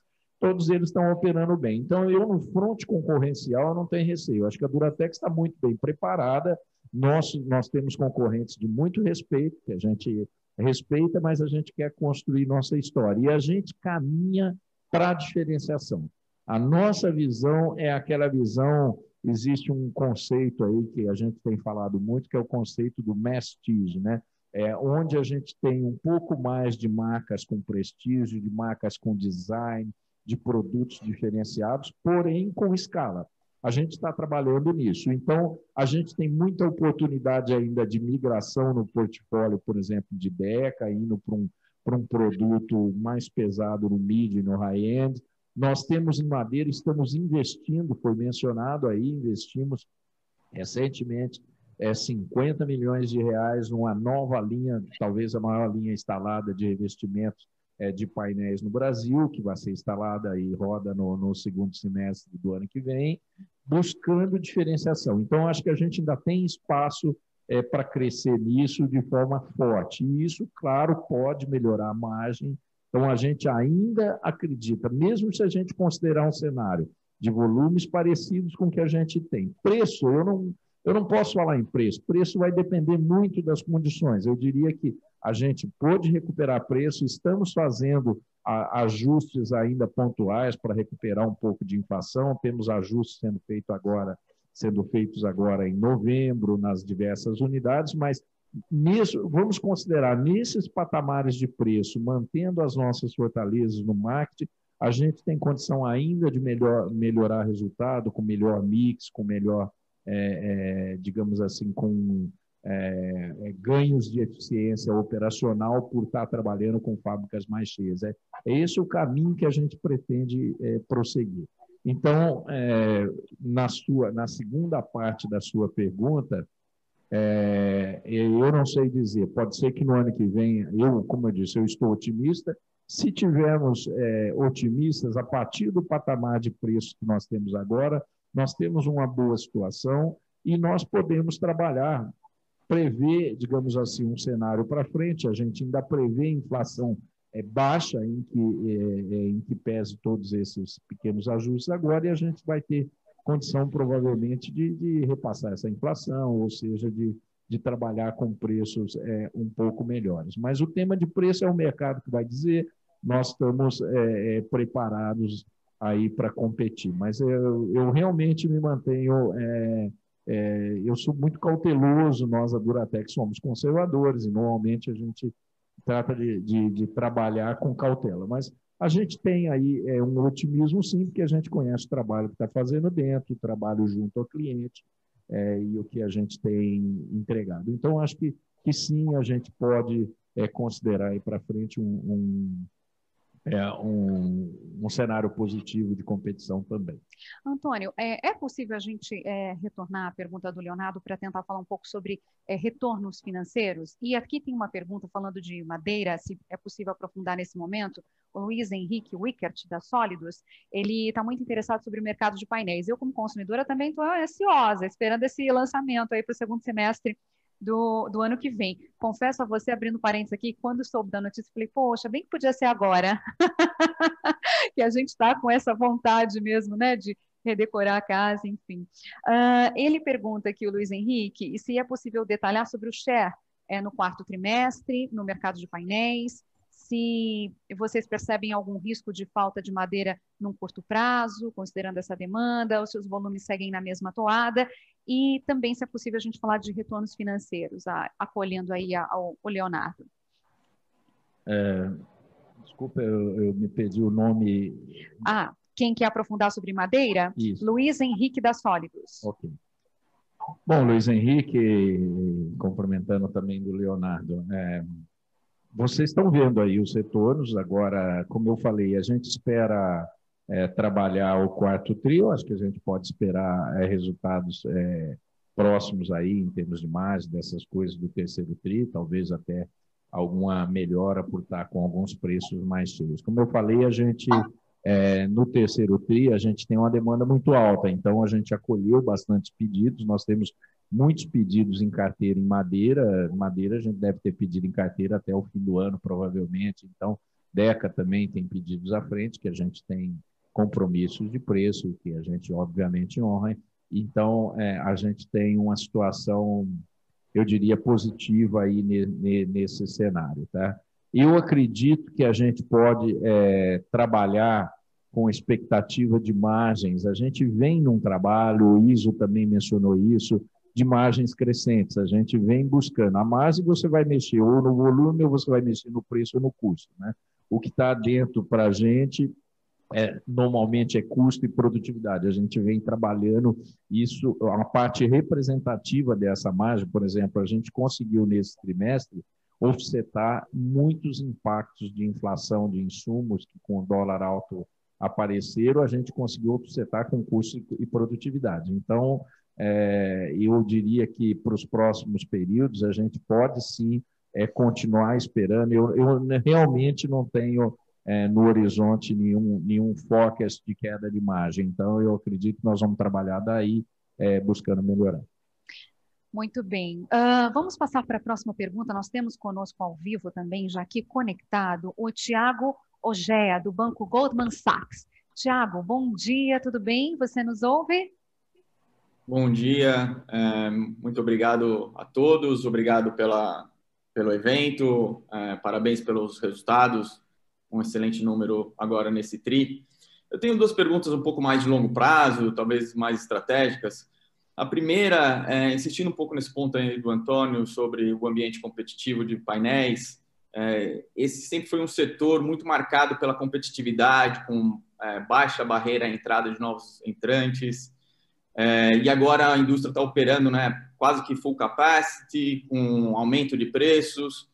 Eu queria ter um pouquinho melhor, talvez, a visão de vocês sobre esse ambiente competitivo para os próximos, talvez, dois, três anos. Vocês acham que a capacidade pode crescer agora com essas margens melhores? E como vocês estão vendo o, os recentes aumentos de preços do setor? Qual é a, qual é a, a possibilidade deles se mantiverem, manterem? Tiago? Oi? Tiago, a sua transmissão, a sua conexão está cortando? Por gentileza, repita a primeira pergunta antes de você fazer a segunda. Claro. É, a minha primeira pergunta é sobre o ambiente competitivo do setor de painéis de madeira. Né? A gente está vendo margens melhores do setor praticamente operando a full capacity e historicamente foi um setor muito competitivo, com baixas é, barreiras à entrada de novos entrantes. Então, como vocês estão vendo isso nos próximos dois, três anos? Se os recentes aumentos de preços, vocês acreditam que eles possam ficar, ou vocês imaginam até que possam haver novos aumentos de preço, especificamente no setor de painéis de madeira? E a segunda pergunta é sobre alocação de capital, né? A gente viu uma redução importante do nível de endividamento da empresa. Hoje, na nossa conta, a empresa está com uma dívida líquida EBITDA abaixo de duas vezes e sem é, grandes novos projetos. Né? Tem um projeto de celulose, mas não tem nenhum novo grande projeto anunciado. O que, que vocês estão pensando né, em relação né, à alocação de capital para 2021, 2022? Vocês veem novos projetos no horizonte, um retorno talvez através de dividendo? É, como vocês estão imaginando a alocação de capital é, da empresa? Obrigado. Bom, obrigado pelas suas perguntas. É, Sobre a primeira parte, eu já comentei um pouco. A questão de preços, o preço será dado das condições do mercado. Eu acredito que o ambiente competitivo ele ele está saudável, ele está obviamente nesse momento super demandado. Então, a pergunta que foi feita até anteriormente pode estar tá havendo alguma falta de painel de madeira no mercado? Sim, em alguns setores, em algum algum tipo de painel, os produtos mais commodities assim é, pode estar tendo alguma falta, particularmente o setor de varejo, né, de macenaria, essa coisa está extremamente aquecido, então, é, digamos assim, é, então a, a gente está trabalhando isso com a reprogramação, enfim, com, por isso que eu falo, a gente tem carteira aí por um, é, por um bom tempo e, o, e a cadeia como um todo está bastante desabastecida. Então, por exemplo, os nossos clientes tradicionalmente mantinham um determinado nível de estoque, mesmo que ele, tenha, ele caiu drasticamente, e hoje muita gente trabalhando praticamente sem estoque. Então, eu acredito que a gente tem ainda um bom ciclo até repor tudo isso na cadeia. Sobre o tema de preço, é, então eu, eu falo assim, é, você mencionou que o setor de painéis de madeira é um setor de baixa é, impedimento para entrada. Não, eu, eu não vejo dessa forma, eu discordo um pouco, é o seguinte, é, a primeira base que você tem que ter para entrar nesse setor, você tem que ter florestas sustentáveis. Então, você pode ter entrantes. É, por exemplo, se uma pessoa construir a fábrica, a fábrica é um produto de prateleira. Se você tem o dinheiro, você vai lá no fornecedor, compra a fábrica e coloca. Agora, mantê-la para frente com custos competitivos de madeira, que são elas. Então, a gente viu que nesse período aí, é, antes mesmo, da, bem antes da pandemia, num período aí é, mais aí nos últimos três, quatro anos de mais euforia, muita capacidade foi colocada e capacidade que a gente não enxerga assim sustentável em termos de custo competitivo a longo prazo. A Duratex, eu garanto para você que a gente tem custos assegurados de longuíssimo prazo nesse setor de madeira, porque temos florestas próprias para todas as operações extremamente bem localizadas. Então, no momento que o mercado é, é, retomar ou ficar um pouco mais, pode ficar um pouco mais difícil, a gente acredita que tem competitividade, é, é a gente tem diferencial competitivo importante em relação a boa parte dos nossos concorrentes e também temos alguns concorrentes com condições é, é muito boas. Então, eu diria que é, isso, se a gente extrapolar também é, para o setor de revestimentos cerâmicos, por exemplo, a gente vê concorrentes mais eficientes, concorrentes menos eficientes. Eu, a competição está dada, a gente está é, é, buscando realmente é, é, o nosso melhor em termos e acreditamos que podemos realmente sustentar e manter mais. No caso de DECA, também temos concorrentes sólidos, é, mas a gente acredita muito na nossa estratégia que começa a dar os resultados agora de forma bastante sustentável. Então, aquele plano que, que o Marcelo já discutiu com vocês muitas vezes, que era um plano de três anos, nós estamos aí ao término, talvez, do segundo ano dele, ainda estamos colhendo frutos é, importantes.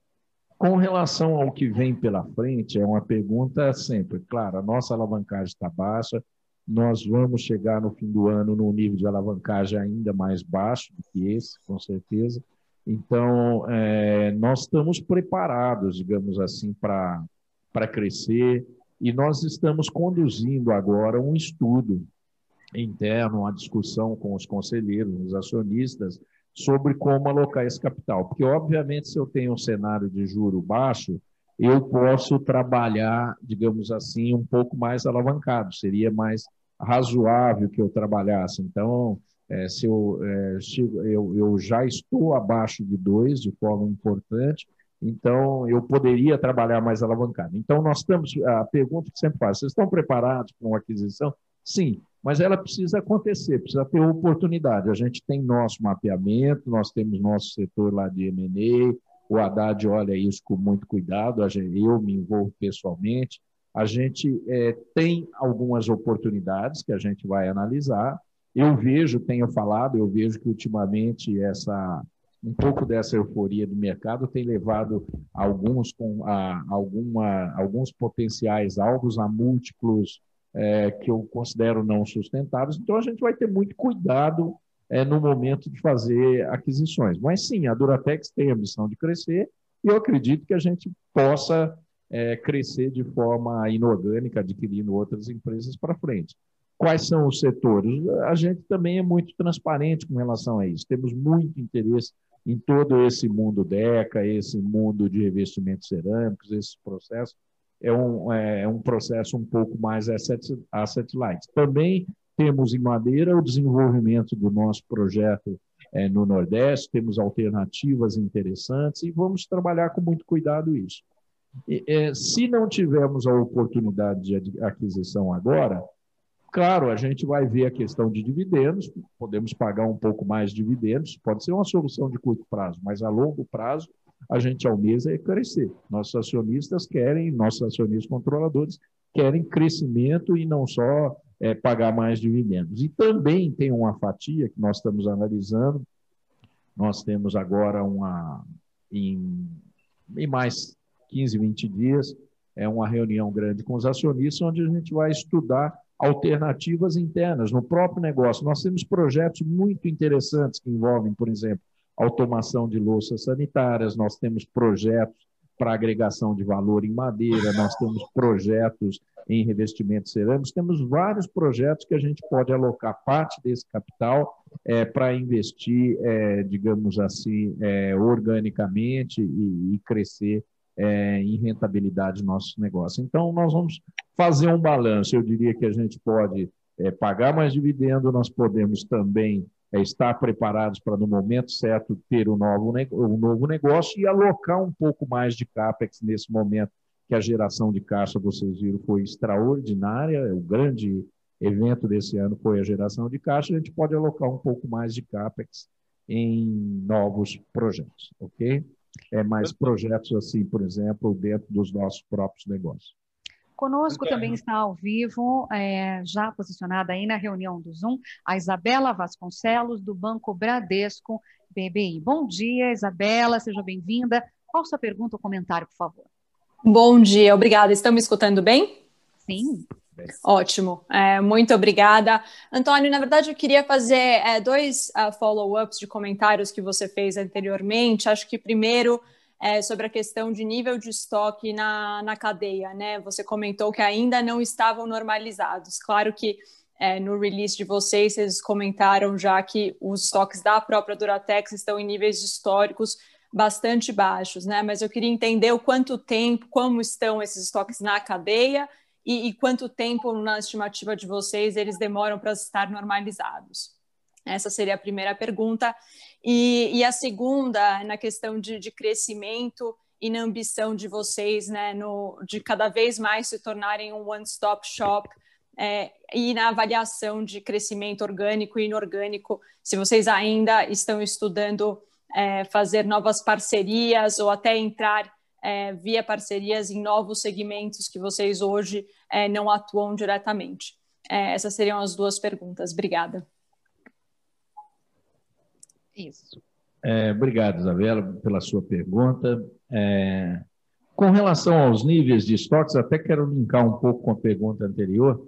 É, nesse momento, a gente está é, trabalhando com uma estrutura de capital tão otimizada que a gente espera, por exemplo, nós estamos realmente com um capital de giro super baixo, porque os estoques nossos estão baixos, então a gente prevê, é claro, um crescimento disso, é uma, digamos, normalização. Isso tem que ser efetuado. Dadas as condições de demanda que a gente tem, eu não, eu não imagino que os estoques, por exemplo, ao longo da cadeia e os próprios estoques da Duratex vão se normalizar antes lá de, do primeiro semestre do ano que vem. Muito difícil, porque os níveis de estoque realmente estão muito baixos, então a gente está priorizando atender nossos clientes, então essa retomada gradual. Claro que isso vai nos permitir trabalhar ainda por um bom período com essa com capital de giro bastante otimizado. E, e recompor estoques também, eu acredito que os, pró os próprios clientes vão é, esperar, Isabela, para ver como é que acontece, o que, que acontece com a pandemia, né? como é que acontece com o mercado, é, vão acompanhar, vão ser mais cautelosos nesse momento de, de recuperação de estoques. Então, eu acredito que isso vai ser, isso vai ocorrer, é, digamos assim, ao longo do primeiro semestre é, do ano que vem, possivelmente, né? E talvez é, chegamos a um patamar que os clientes vão trabalhar com menos estoque do que originalmente trabalhavam antes da pandemia, porque eles também aprenderam a, a trabalhar de uma forma é, diferente.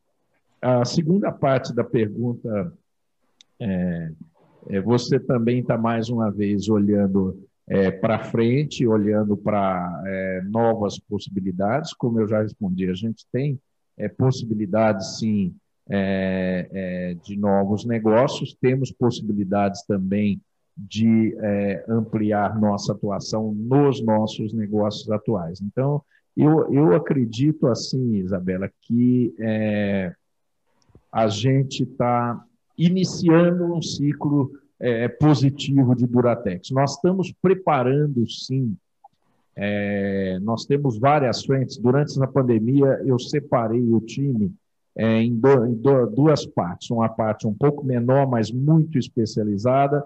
E, lógico, ficou todo mundo que estava tomando conta da lojinha, o pessoal que estava vendendo, o pessoal da realmente produzindo nas fábricas, e separei todo um time para pensar a Duratec no futuro. Por exemplo, nós conseguimos fazer no final de julho, por volta do dia 30 de julho, não me recordo a data exata agora, uma reunião do Conselho de Administração onde a gente não falou uma sequer vez de Covid do resultado do mês. Nós ficamos o dia inteiro falando do futuro, do futuro da empresa, de como é que a gente ia trabalhar, como é que a gente ia operar. Então, realmente foi muito positivo. Então, eu, a gente tem planos é, bem estruturados, tem diversos projetos nesse conceito do One Stop Shop. A gente está avançando, acabamos de lançar o marketplace da DECA, vamos avançar com isso para outros cenários. Estamos, inclusive, preparando é, é, alguns arranjos estruturais é, importantes que a gente deve divulgar breve e que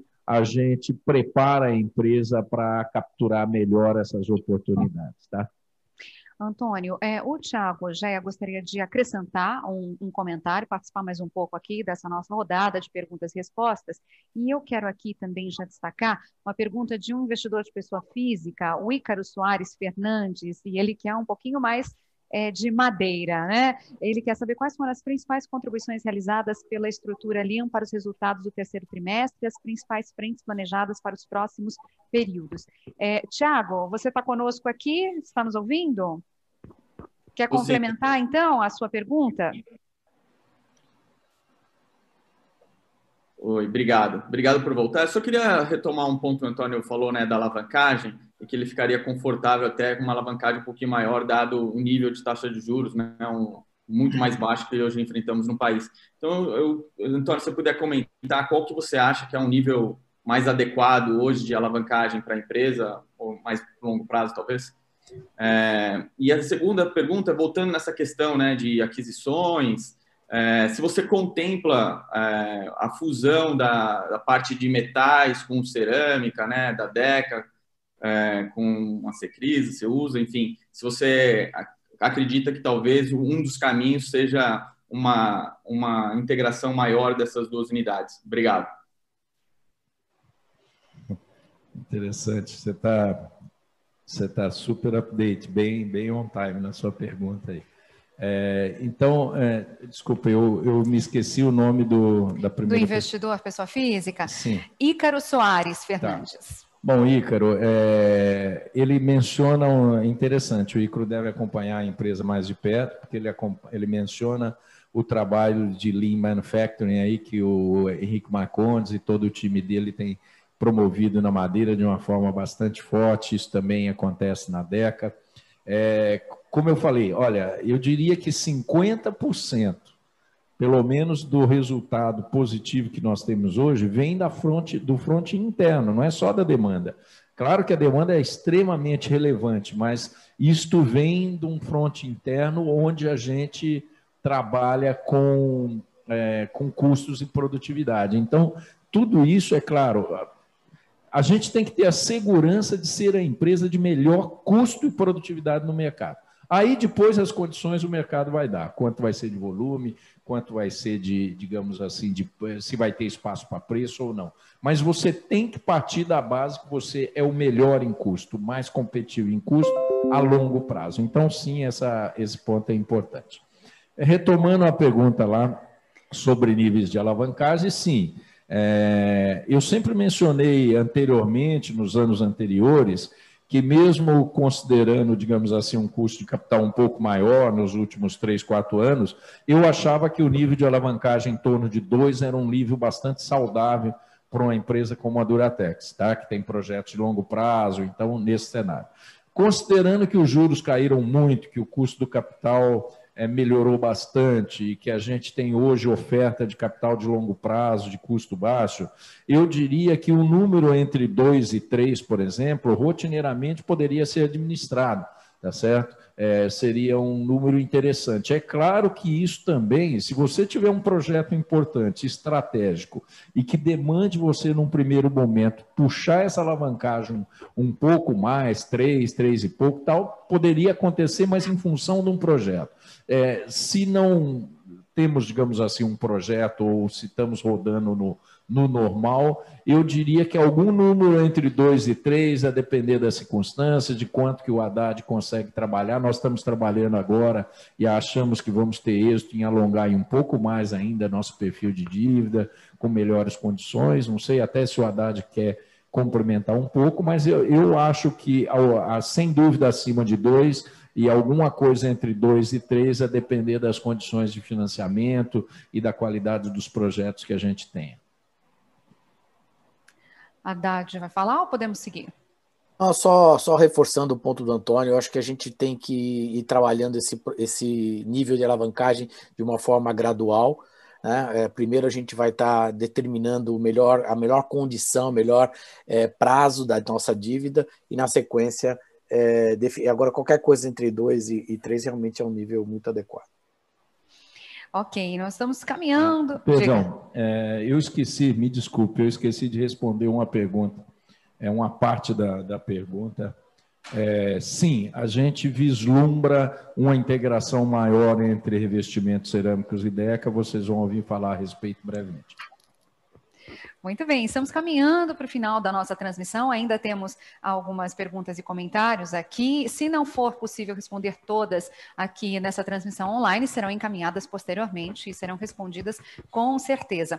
Eu quero voltar para o Jonathan Brandt, que é do HSBC lá nos Estados Unidos. Ele contribuiu na primeira pergunta, né? E ele fez duas. Então, acredito que agora seja um bom momento para a gente abordar esse segundo tema aqui que ele pede. É, ele quer que é, vocês falem um pouco sobre ESG, que é uma tendência é, global. Quais são as prioridades de ESG da companhia? Ok. Acho seria bastante oportuno chamar o Daniel. O Daniel é nosso diretor, que também está bastante associado à sustentabilidade, tem participado ativamente nisso. Pode responder essa pergunta, Daniel, por favor.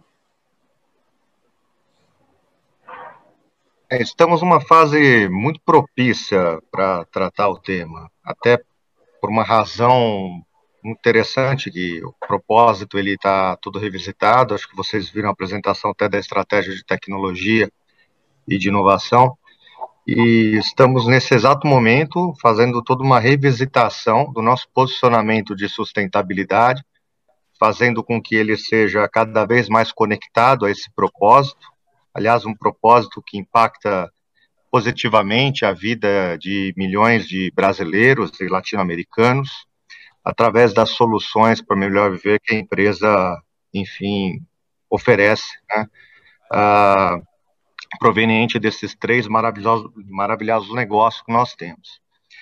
É, eu diria que um dos pontos que está sendo muito central desse nosso posicionamento de sustentabilidade é, em revisitação é o tema do carbono, né, que eu diria que hoje uma das grandes conquistas é, que o grupo teve ao longo desses anos.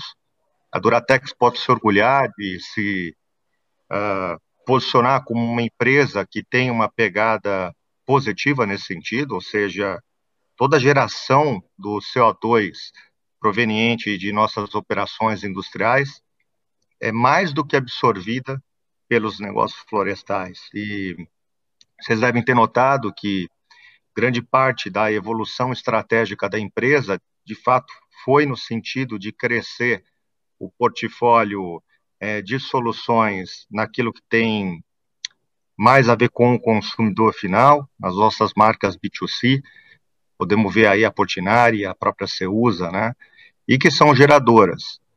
E sempre vem a pergunta, como é que fica esse equilíbrio entre o CO2 gerado e o CO2 absorvido.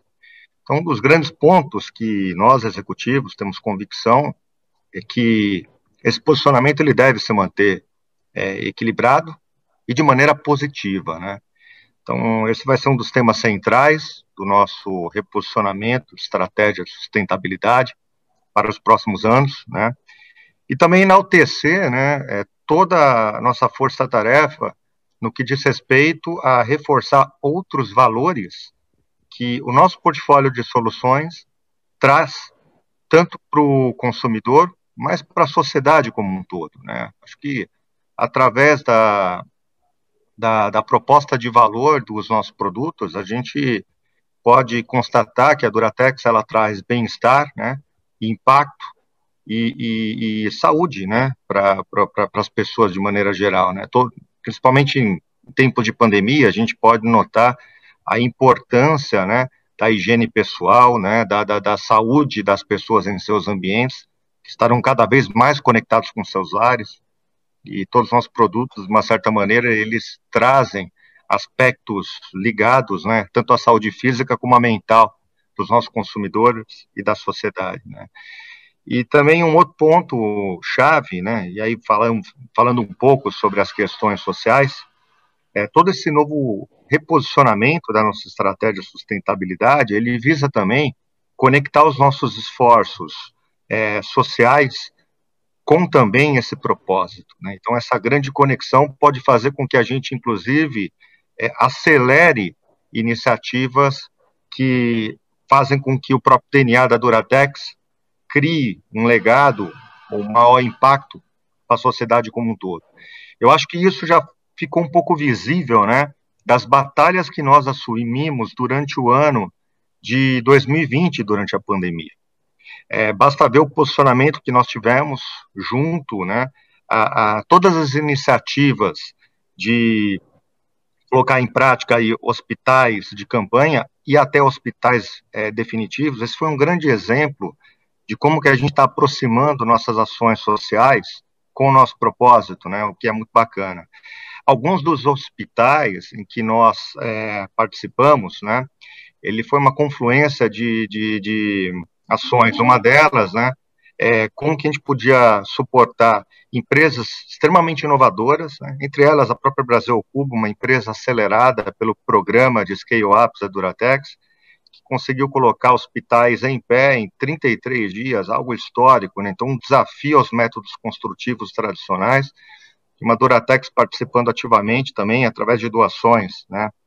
Uh, fazendo com que esses hospitais não só ajudassem, né, a, a, a, gente numa situação tão dura, né, que impactou a vida de milhões de brasileiros e milhões de, de seres humanos no mundo, mas também que ficasse um legado para a sociedade, porque esses hospitais, eles vão não só a partir de agora é, ficarem como legado para a sociedade, como viram referência para outros muitos que poderão vir, né, no pós-pandemia. Então, é a inovação, a sustentabilidade e as ações sociais caminhando juntas, né?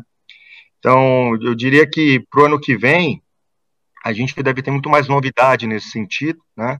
mas esses primeiros esforços, eles mostram é, a, a, as prioridades do, do, das nossas frentes de SGD, sem dúvida nenhuma.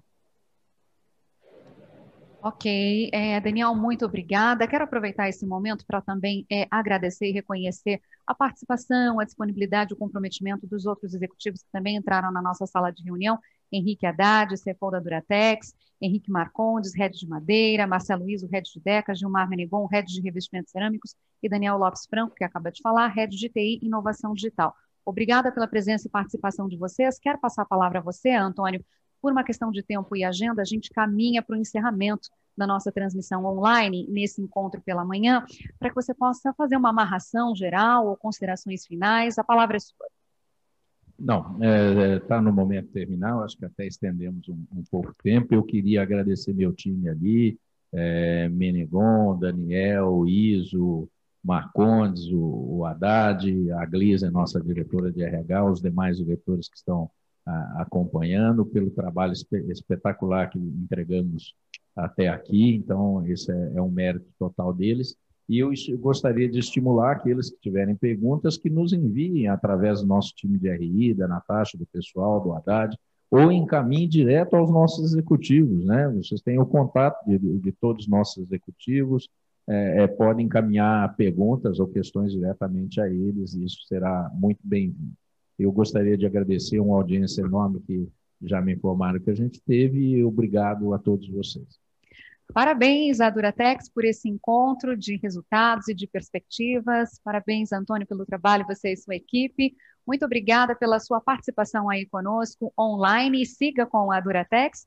Ficou aí o recado e o convite para vocês continuarem interagindo é, com a empresa, questionando, sugerindo, comentando.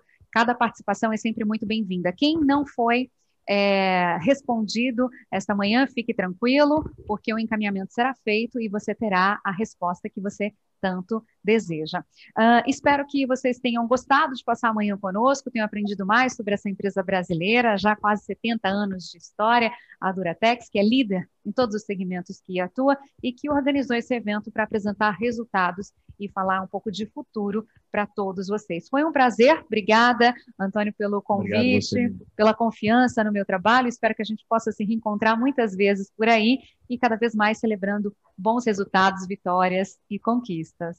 Desejo boa sorte a todos vocês, um ótimo fim de ano e a nossa audiência também, né? Até mais, gente. Até o próximo encontro.